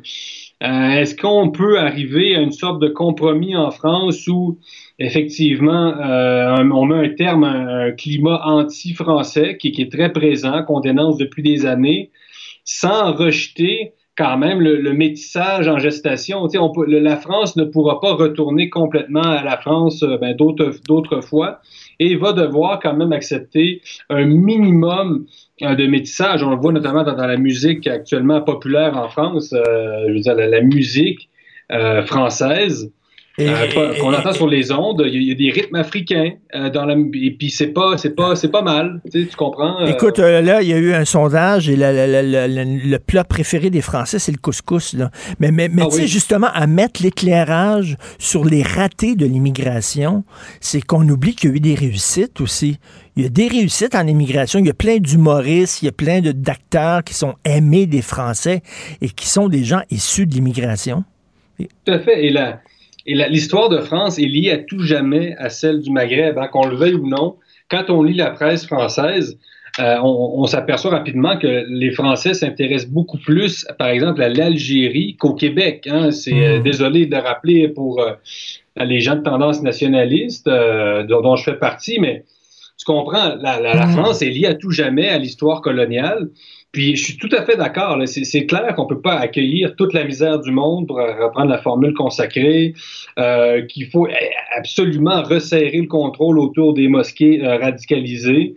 Euh, il, il faut reprendre le contrôle de l'imaginaire français, aussi arrêter de euh, de taper sy- systématiquement sur, sur la France. C'est c'est vraiment il y a un climat anti-français puis même anti-blanc. Euh, ça, on s'entend là-dessus. Euh, mais est-ce qu'il faut euh, prôner vraiment une, une France vin et fromage? C'est quand même une autre histoire. C'est ça, on est- la, la- la France cocorico, euh, il y a un peu la tête dans le passé. Il y a, il y a plein d'Arabes qui se disent français, qui respectent les lois, qui sont fiers d'être en France, qui ont absorber et digérer la culture française. Et, euh, et donc, euh, je sais pas, en tout cas, ça, ça va être une, une course extrêmement intéressante. Écoute, Jérôme, je veux absolument euh, parler de ton livre. Tu Ah, viens de publier un livre, Un Québécois au Mexique, euh, qui est disponible en France, le livre. Il va l'être bientôt au Québec, c'est ça? C'est ça, dans deux, trois semaines, oui. Il va l'être dans deux, trois semaines. Moi, je veux. Tu habites au Mexique, tu me parles euh, du Mexique, c'est un, un pays que tu adores. à chaque fois qu'on parle euh, du Mexique, c'est souvent euh, en termes négatifs, euh, les narcotrafiquants, la violence et tout ça. J'aimerais que tu me parles. Qu'est-ce que tu aimes tant du Mexique? Qu'est-ce qui te touche du Mexique? Ben, c'est très rafraîchissant l'Amérique latine, surtout quand on vient des sociétés euh, occidentales qui sont très, très politiquement correctes. Donc, à travers ce, ce livre-là, Un Québécois Mexico, c'est un livre sur le Mexique, c'est un livre qui, qui contient des éléments historiques, hein, c'est sous forme de récit. Euh, donc, on entre vraiment, je pense, enfin, dans la société mexicaine, euh, la vraie, elle n'est pas celle des plages, vraiment le, le Mexique euh, des terres. Mais c'est aussi un- une critique, ce livre-là, euh, du politiquement correct, finalement, qu'il y a euh, en Occident sous euh, toutes sortes de formes. La forme qu'on connaît, la forme sanitaire également. Donc, une critique de, de tout les puritanismes, le puritanisme néo-féministe. Donc, je m'intéresse par exemple aux rapports entre les hommes et les femmes qui sont fort différents dans les pays latino-américains. Est-ce que tu aimes ça, toi, que les, c'est- très typé, hein? les femmes sont très femmes et les hommes sont très hommes. Toi, tu trouves ça rafraîchissant? Ben, il y a beaucoup moins de tabous. hein. Euh, en Amérique latine, euh, c'est clair. Ça, ça se traduit aussi dans, dans le langage. Par exemple, la- la- le réseau euh, CBC a publié 18 mots à ne plus utiliser. Oui. Tu sais, on est vraiment dans le linguistiquement correct. Tu sais, en Occident, là, il y a plein de choses qu'on ne peut plus dire. Il y a plus- les sexes n'exi- n'existent plus. En Amérique latine, je peux vous dire que, regarde, tu viens de le dire, là, les sexes existent encore. Euh, ça, c'est clair. Et en Amérique latine, on se désigne comme on est. Euh, par exemple, euh, moi, moi, je suis le güero. Tu sais, par exemple, dans, dans le quartier, là, euh, le güero, c'est quoi? C'est, une manière de désigner un blanc. Donc, il n'y a pas de, ici de, de euh, il n'y a pas de, de- de préjugés, en fait, de tabou sur les, les, Le les langage. races, le langage, etc. Par exemple, tu vas à l'épicerie, puis bon, ça se pourrait que la caissière t'appelle, faut pas que tu te surprennes, mi corazon. Ça se pourrait que la caissière, qui pourrait être très jolie, t'appelle mon cœur à l'épicerie. Puis faut pas que tu y vois, euh, par exemple, la marque de la culture du viol. C'est comme ça. Non, non, c'est, un autre univers. hein. Et tu parlais de mixité en France, euh, au Mexique aussi, euh, les Autochtones sont présents, la culture autochtone, c'est très mélangé, là. Oui, je parle beaucoup du métissage, c'est un très bon point.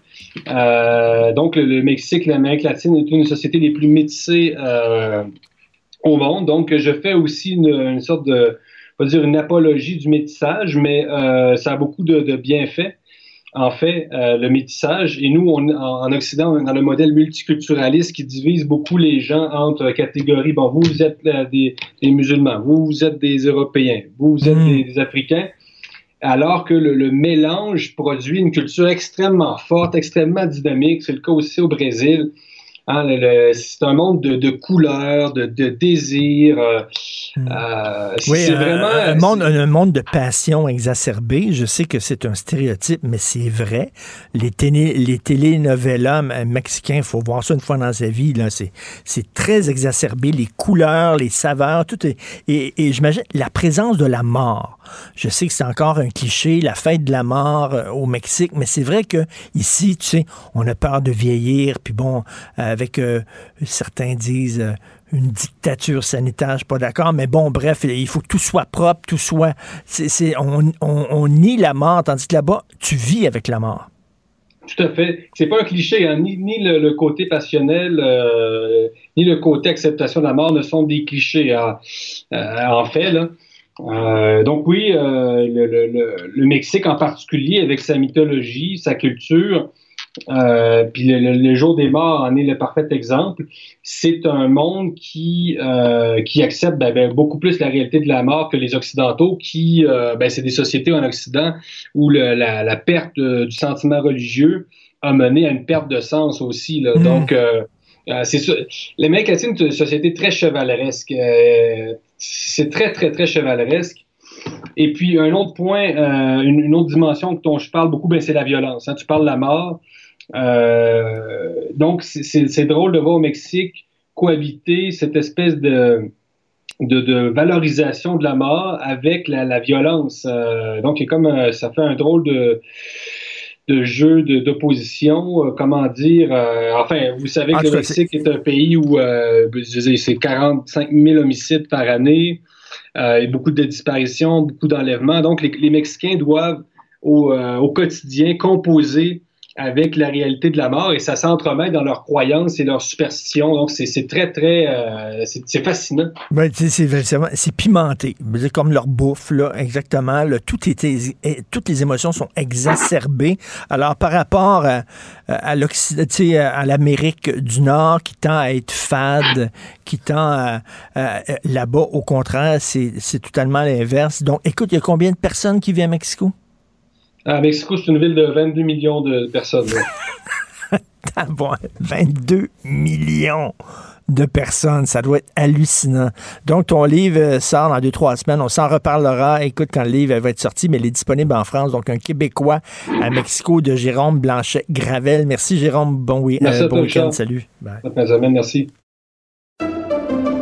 Pendant que votre attention est centrée sur vos urgences du matin, vos réunions d'affaires du midi, votre retour à la maison ou votre emploi du soir, celle de Desjardins Entreprises est centrée sur plus de 400 000 entreprises à toute heure du jour. Grâce à notre connaissance des secteurs d'activité et à notre accompagnement spécialisé, nous aidons les entrepreneurs à relever chaque défi pour qu'ils puissent rester centrés sur ce qui compte, le développement de leur entreprise. Ici Ricardo. Et Émilie, marchand d'IGA. On a envie de vous inspirer à bien manger. À moins de 5 la portion. Suffit de repérer les produits valeurs sûres et de les cuisiner avec une de nos recettes. Les valeurs sûres, c'est bien pensé, hein? Bien sûr! Détails sur IGA.net. Vous vous demandez si les plantes ressentent de la douleur? Ou encore, comment est-ce que les daltoniens voient le monde? Le balado en 5 minutes est pour vous. Explorez la science, l'actualité et l'histoire en un temps record. La Feu, en collaboration avec le gouvernement du Québec, est fière de propulser la série Balado en cinq minutes. Ne laissez pas les questions sans réponse plus longtemps. En cinq minutes, disponible sur l'application et le site cubradio.ca. Martino, même avec un masque, c'est impossible de le filtrer. Vous écoutez Martino. Cube Radio.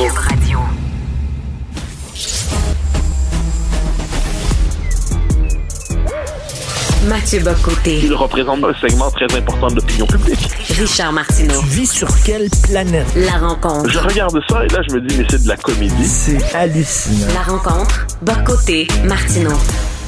Mathieu, tu veux nous parler du sujet peut-être le plus explosif à traiter dans les médias, euh, parce que chaque fois que je traite de ça, écoute, c'est un lobby qui est extrêmement puissant et euh, tu t'attires beaucoup d'ennemis lorsque tu fais ça, les dérives du mouvement trans. Oui, ben alors, oui, tu as tout à fait raison de dire que c'est le sujet délicat de l'heure, parce que toute remise en question de certaines propositions politiques ou anthropologiques portée, non pas par les trans en général, mais une certaine frange radicale de la mouvance qui prétend parler au nom des trans. Euh, mais il n'est plus possible de discuter certaines de ces propositions-là. Et la plus importante est la suivante, une proposition pas seulement politique, mais anthropologique, hein, qui porte sur notre conception de l'être humain, c'est cette idée qu'il n'y aurait fondamentalement pas de lien entre l'identité sexuelle et ce qu'on appelle de plus en plus l'identité de genre, donc globalement ce à quoi on s'identifie comme identité euh, sexuelle, mais en société. Donc la, construction culturelle de l'identité sexuelle extrait de l'identité de genre. Alors, s'il y a une chose qu'il faut rappeler, c'est que le, le sexe n'est pas. Il y a une formule qui revient souvent dans cette mouvance. On parle du sexe assigné à la naissance. Non, non, le sexe n'est pas assigné à la naissance. Il est reconnu à la naissance. C'est-à-dire que ce n'est pas un système oui. hétéropatriarcal autoritaire qui fixerait de manière arbitraire, selon des codes idéologiques précis, euh, le sexe d'un enfant ou d'un autre. C'est un fait de nature qui est par ailleurs culturalisé ensuite dans la définition du masculin et du féminin, mais mâle ou femelle, homme ou femme, c'est un fait de base. Ensuite, ensuite, on va nous dire oui, il y a des exceptions. Mais absolument, il y a des exceptions. Puis je pense que le génie de nos sociétés libérales, de nos sociétés qui sont ouvertes, de nos sociétés qui tiennent compte justement des situations marginales, c'est de tenir la, d'ouvrir la porte, en fait, de, tendre la main aux gens qui sont dans des situations de, où ils sont peu nombreux, convenons-en, ils se sentent étrangers à leur identité sexuelle. Et là, ces gens-là nous disent on a des droits. Mais parfait, il n'y a pas de souci avec ça. Nos sociétés seront capables d'accommoder ces revendications. Mais est-ce qu'on peut dire, est-ce qu'on peut faire de cette exception la norme pour penser l'identité sexuelle en disant qu'entre le sexe et le genre, il n'y a aucun lien, que le sexe est une pure construction euh, intellectuelle ou sans aucun lien avec la biologie? Bien sûr que non. Quelques exemples. On va parler par exemple de la des, des, des, sports, par exemple. Est-ce qu'une personne qui s'auto-identifie à un autre sexe que le sien, par exemple un homme qui s'identifierait femme, peut participer sans, contrainte aucune, sans limite aucune, aux compétitions sportives féminines. Le simple fait qu'on ne puisse pas poser la question aujourd'hui devrait nous inquiéter. Le fait que certaines personnes, des hommes, puissent, euh, mais qui s'identifient comme femmes, donc euh, des gens qui s'identifient à un autre sexe que leur, nous disent, ben, je veux donc être en prison pour femmes plutôt que prison pour hommes, est-ce qu'on est en droit de nous poser quelques questions par rapport à ça?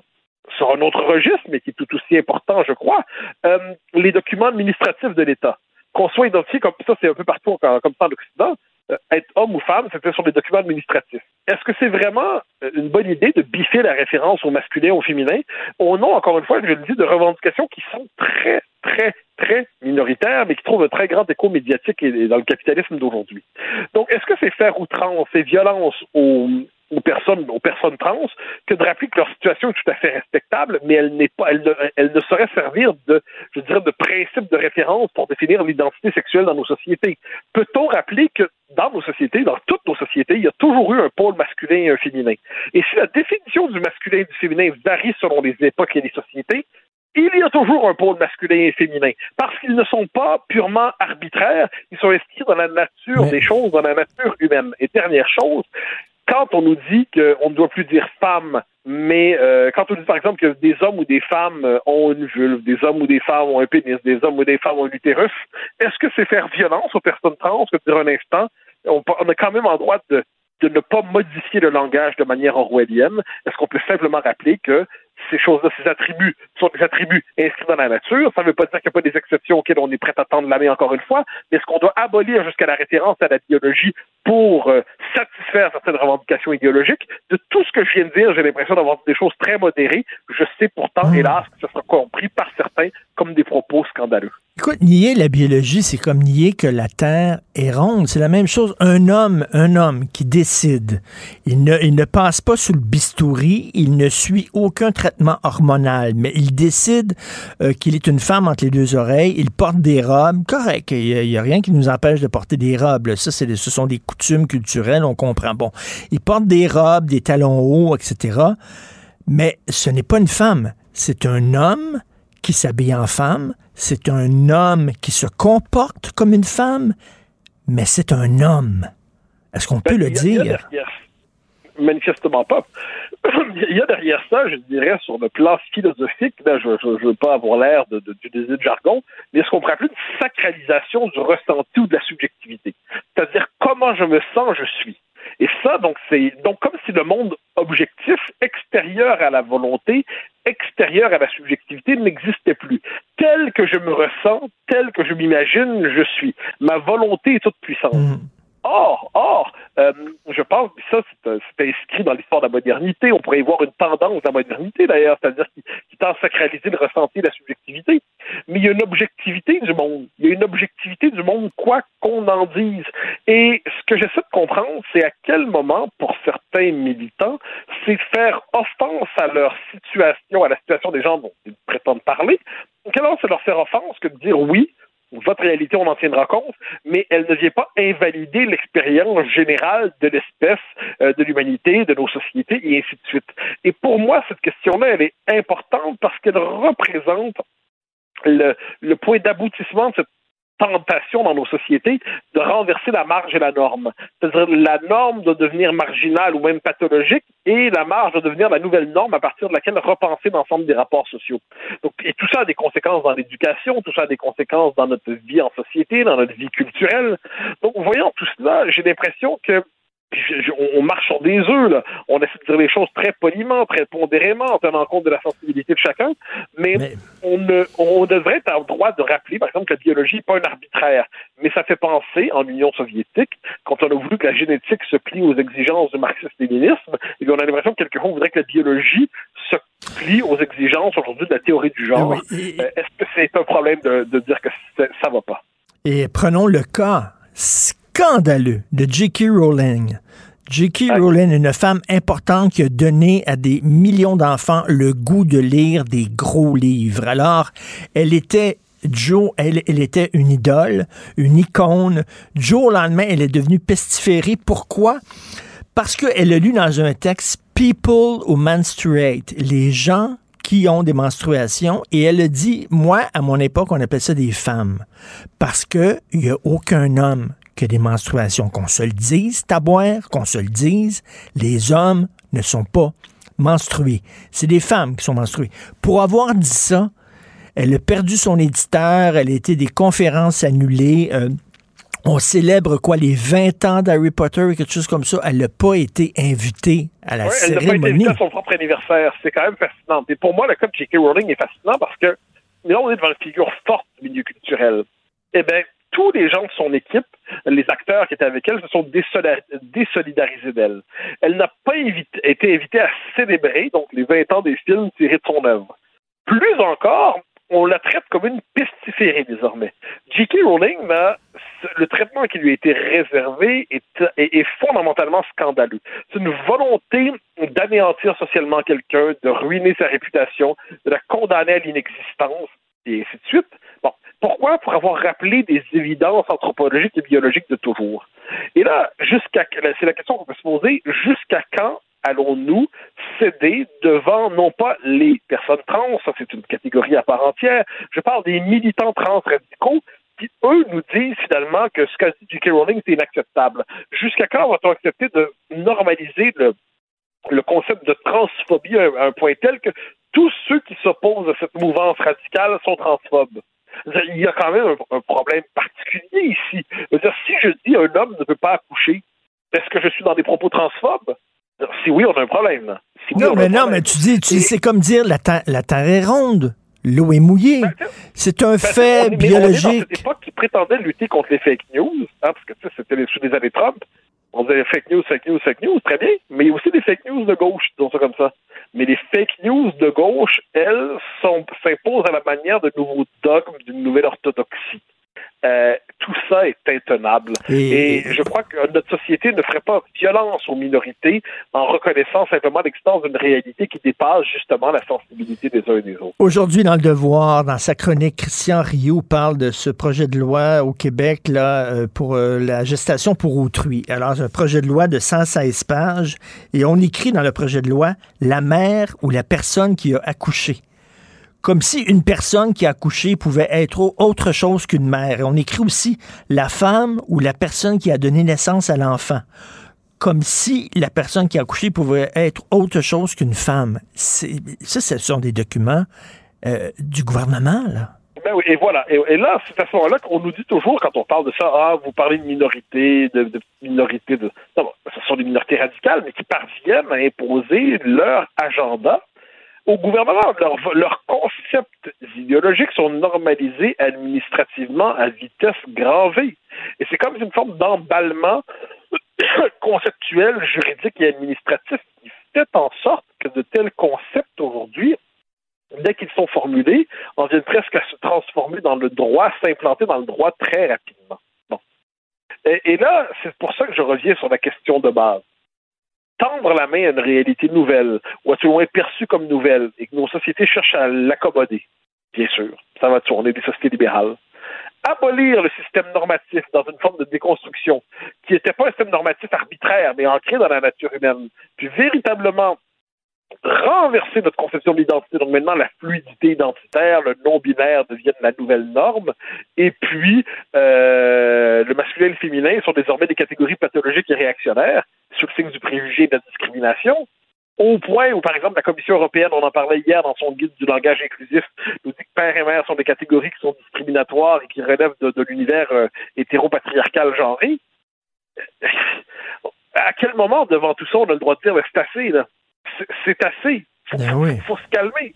Bon, mais dire c'est assez, encore une fois, vivant sous euh, la menace de commissaires politiques qui nous collent des phobies ou des accusations de racisme ou d'extrême droite dès qu'on remet en question le dogme diversitaire, eh bien, la plupart préfèrent finalement dire OK, c'est bon, je rase les murs, je ne dis plus Et- rien, plutôt que de dire ben, c'est assez. Mais Et de plus en problème. plus, de plus en plus, il y a des féministes qui se lèvent, là, parce que je m'excuse, si un homme qui se dit femme entre les deux oreilles peut participer à des compétitions sportives féminines, il n'y a plus aucune femme qui va gagner les médailles.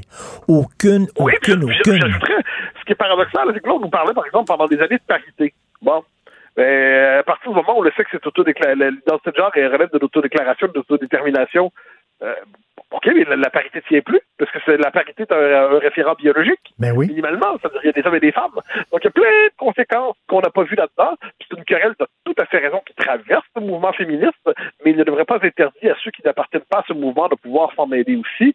Je connais dans cette mouvance, dans ce mouvement, plein de gens qui sont mal à l'aise avec ça, mais qui, encore une fois, considèrent que publiquement, le prix est trop cher à payer pour s'y opposer, ou à tout le moins pour émettre quelques réserves. Euh, rappelons, ça, ça, ça nous en dit beaucoup sur l'environnement idéologique dans lequel nous vivons aujourd'hui. Écoute, je, je le dis toujours, mais quelle époque vraiment assez particulière.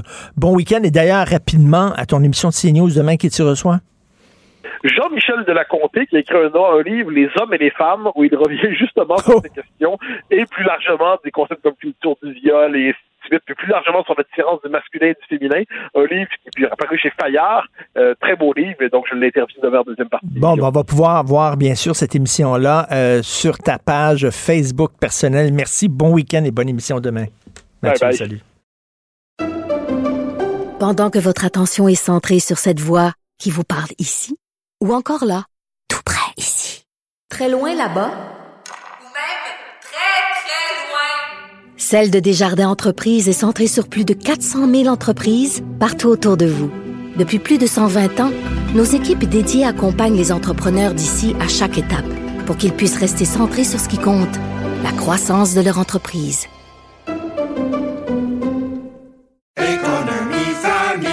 Ici Ricardo. Et Émilie, marchand d'IGA. On a envie de vous inspirer à bien manger. À moins de 5 la portion. Suffit de repérer les produits valeurs sûres et de les cuisiner avec une de nos recettes. Les valeurs sûres, c'est bien pensé, hein? Bien sûr! Détails sur IGA.net. Vous vous demandez si les plantes ressentent de la douleur? Ou encore, comment est-ce que les daltoniens voient le monde? Le balado en cinq minutes est pour vous. Explorez la science, l'actualité et l'histoire en un temps record. La Feu, en collaboration avec le gouvernement du Québec, est fière de propulser la série Balado en cinq minutes. Ne laissez pas les questions sans réponse plus longtemps. En cinq minutes, disponible sur l'application et le site cubradio.ca. Martino. Le préféré du règne animal. Bonjour les petits lapins. Alors, vous vous souvenez certainement du fameux tweet de Justin Trudeau qui invitait les miséreux du monde entier à se pointer aux frontières canadiennes en disant Nous allons vous accueillir les bras ouverts. Il y a beaucoup de gens qui l'ont pris au pied de la lettre. Après tout, c'est le premier ministre du pays. Et donc, qui ont utilisé bon, le fameux chemin Roxham pour entrer illégalement euh, au Québec et au Canada. Euh, des centaines, pour ne pas dire des milliers d'immigrants illégaux. On a fermé ce chemin-là pendant un an et là, le fédéral a décidé de le rouvrir. Nous allons en parler avec M. Stéphane Enfield, que vous connaissez bien, qui est avocat en droit de l'immigration et qui est candidat à l'investiture dans la circonscription de Masson, dans l'Anaudière, pour le PQ. Bonjour, euh, M. Enfield, maître Enfield. tiens. Bonjour. Bonjour, M. Martineau. Bonjour. Alors, il est rouvert d'ailleurs, Yves Poirier de TVA Nouvelle, qui est allé rencontrer euh, des euh, immigrants euh, illégaux qui venaient du Tchad, du Nigeria, et qui avaient passé par le chemin Roxham. Effectivement, hein, le, le- ministère de l'Immigration euh, et euh, le ministère euh, de, la Sécurité publique du Canada ont annoncé il y a à peu près un peu plus d'une semaine la reprise des activités, non seulement au poste de, contrôle officiel, mais également au chemin Roxham. Alors, c'est un peu particulier qu'un gouvernement annonce la reprise des activités ou la réouverture d'un poste de contrôle non officiel. Alors, il Ben faudrait oui. que le gouvernement se branche. Est-ce que c'est un poste officiel ou non? Parce que si c'est un poste officiel, ben moi, j'attendrai plus à la ligne, à la colle pour passer. Je vais passer par le chemin Roxham également quand je vais revenir des États-Unis. Ben oui, donc euh, là, c'est- pas clair. Effectivement, là, on se pose la question, c'est-tu c'est-tu légal de se pointer là ou c'est illégal? Ben, en fait, euh, le, le passage euh, est régulier. Il faut, faut vous le dire ainsi. Là, lorsque pour un demandeur d'asile, il n'y a rien d'illégal. C'est c'est un peu étonnant, mais c'est comme ça que la Convention de Genève, elle est écrite. Alors, si évidemment, vous et moi, on passait par le chemin Roxham pour revenir, par exemple, des États-Unis, évidemment, vous seriez arrêté et traduit en justice. Mais si on demande la protection en vertu de la Convention de Genève, alors la Convention prévoit que c'est un passage irrégulier. Il n'y aura pas de poursuite contre cette personne. Même chose si on utilisait, par exemple, un faux passeport afin d'arriver au Canada pour demander le statut de réfugié. Évidemment, si vous et moi, on utilise un faux passeport pour voyager, ça ne serait pas la même chose. Euh, euh, donc, ces gens-là qui disent euh, bon, je, je, je, me, je suis un, un- un immigrant, je revendique la Convention de Genève et tout ça, ils sont envoyés où? Une fois qu'ils ont traversé la frontière? Ben, plusieurs, hein, on le sait, hein, au cours des dernières années, si on fait abstraction de la- de l'année qu'on vient de, passer en période de pandémie, plusieurs étaient évidemment dirigés vers Montréal dans les centres de services euh, pour immigrants. Plusieurs aussi poursuivaient leur route vers d'autres provinces, euh, donc par exemple en Ontario. Et, il faut savoir, et, ça je pense que c'est important de, le souligner, les passages irréguliers par le chemin Roxham, euh, c'est vraiment une situation presque exclusivement québécoise. Si on retourne dans le temps, vous savez, quand il y a eu la grosse vague là, 2017-2018, ben, pour les quatre premiers mois de l'année 2018, c'est plus de 7000 personnes qui avaient traversé, hein, on parle de quatre mois, qui avaient traversé par le chemin Roxham, comparativement à 153 en Colombie-Britannique. Alors, c'est c'est vraiment une situation exclusivement québécoise. Et euh, évidemment, c'est plus facile pour les gens de traverser la frontière canado-américaine par le chemin Roxham que de le traverser ailleurs, soit par les champs, les marécages ou peu importe. Pour être reçu comme réfugié euh, ici, euh, bien sûr, il faut, il faut montrer, par exemple, soit que sa vie est en danger dans son pays d'origine, soit que ses droits fondamentaux ne sont pas respectés, mais, mais vouloir améliorer sa condition économique, on peut comprendre que des gens du tiers-monde euh, qui tirent le diable par la queue veulent améliorer leurs conditions économiques, mais ce n'est pas une raison pour être accepté comme réfugié. Vous avez tout à fait raison. Il y a cinq motifs à la définition de réfugié au sens de la, Convention pour laquelle on peut être reconnu comme réfugié. Opinion politique, opinion religieuse, euh, race, nationalité, groupe social particulier. Et dans cette dernière catégorie du groupe social particulier, on peut inclure, par exemple, les femmes victimes de violence conjugale, l'orientation sexuelle, mais euh, les problèmes économiques ou même les crises euh, naturelles hein, ne sont pas des motifs pour pouvoir euh, obtenir le statut de réfugié en, en vertu de la Convention de Genève. Évidemment, il y a d'autres programmes qui peuvent s'offrir à ces personnes, par exemple des demandes d'ordre humanitaire, mais pour être reconnu comme réfugié au Canada, en vertu de la Convention de Genève, bien évidemment, il faut revendiquer ce statut en vertu d'un l'un des cinq motifs et les crises économiques, vouloir améliorer son sort, même si, bon, c'est valable si on veut améliorer, évidemment, le sort de sa famille, de ses enfants, mais ce n'est pas un critère pour être reconnu comme Oui, et ça, ça montre à quel point c'est important de pouvoir contrôler ses propres frontières. Et là, actuellement, ben, c'est le Canada qui contrôle nos frontières. Et, et- et Maître Anfield, vous vous présentez là, à l'investiture euh, de maçon pour le PQ. Euh, J'imagine que vous, vous, vous allez continuer, si vous êtes euh, effectivement euh, nommé, vous allez continuer à vous intéresser à l'immigration. Si vous voulez faire de la politique, c'est justement pour contribuer euh, au débat sur l'immigration. Vous savez qu'actuellement, il y a des gens qui disent bon, on a besoin davantage d'immigrants, on n'en prend pas suffisamment à cause de la pénurie d'emploi. Il y en a d'autres qui disent, même du côté nationaliste, il y a, il y des péquistes qui disent oui, mais l'immigration n'est pas nécessairement euh, une panacée puis une solution miracle. Vous vous situez où, vous, pour, euh, pour les, les politiques d'immigration? Ah, moi, ma, position, elle est claire déjà depuis plusieurs années. Il est important pour le Québec d'avoir le plein contrôle de sa frontière. On le voit juste avec la réouverture du chemin Roxham.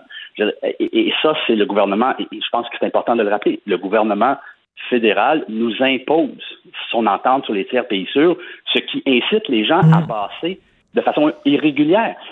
Vous savez, une personne qui va se présenter à un poste de contrôle, qui demande le statut de réfugié, qui peut être accepté en vertu d'une des exceptions à l'entente, si sa demande d'asile elle est refusée en première instance, il n'aura pas de droit d'appel devant la section d'appel des réfugiés. La même personne qui va passer par le chemin Roxham, en cas de rejet de sa demande, il aura un droit d'appel dans la section d'appel des réfugiés. Est-ce que vous connaissez un système dans le monde où lorsqu'on fait les choses correctement, on a moins de droits que si on les fait de façon non officielle? Mais c'est fou. Moi, c'est un, un non-sens. Alors, évidemment, on incite les gens à passer de cette façon-là. D'autre part, je suis convaincu qu'il est plus que important que le Québec ait plein pouvoir en matière d'immigration. Pourquoi? On vient de le voir. Des milliers d'étudiants étrangers francophones sont refusés par le fédéral, alors qu'on accepte pendant la même période des milliers d'étudiants anglophones. Ben oui. Ça n'a aucun sens. C'est à Ottawa qui décide, eux autres, d'ouvrir le chemin Roxham, puis c'est le Québec qui doit accueillir ces, ces, ces gens-là qui débarquent. Et comme vous le dites, il est temps qu'on ait le plein contrôle de l'immigration de nos frontières. Ben bonne chance. C'est quand, euh, effectivement, l'investiture dans, dans Masson, euh, ça va être décidé quand? Il y aura une annonce officielle euh, mercredi, vendredi prochain, le 10 décembre. OK, ben bonne chance, Maître Stéphane Enfield. On va avoir euh, l'occasion de se reparler. Merci beaucoup. Merci, ça fait un plaisir. Merci, bon week-end. Alors, c'est tout pour l'émission ici. Merci à l'équipe extraordinaire euh, qui me rend un, un, pas mal plus intelligent que je le suis. Alors, euh, Maude Boutet à la recherche, Florence Lamoureux, merci beaucoup. Euh, à la régie, la réalisation, notre breton préféré, Charlie Marchand. Euh, passez un excellent week-end. Tantôt, c'est Benoît qui prend la relève. Il y a notre rencontre à midi. On se reparle lundi, 8 heures. Passez un très bon week-end. Cube Radio.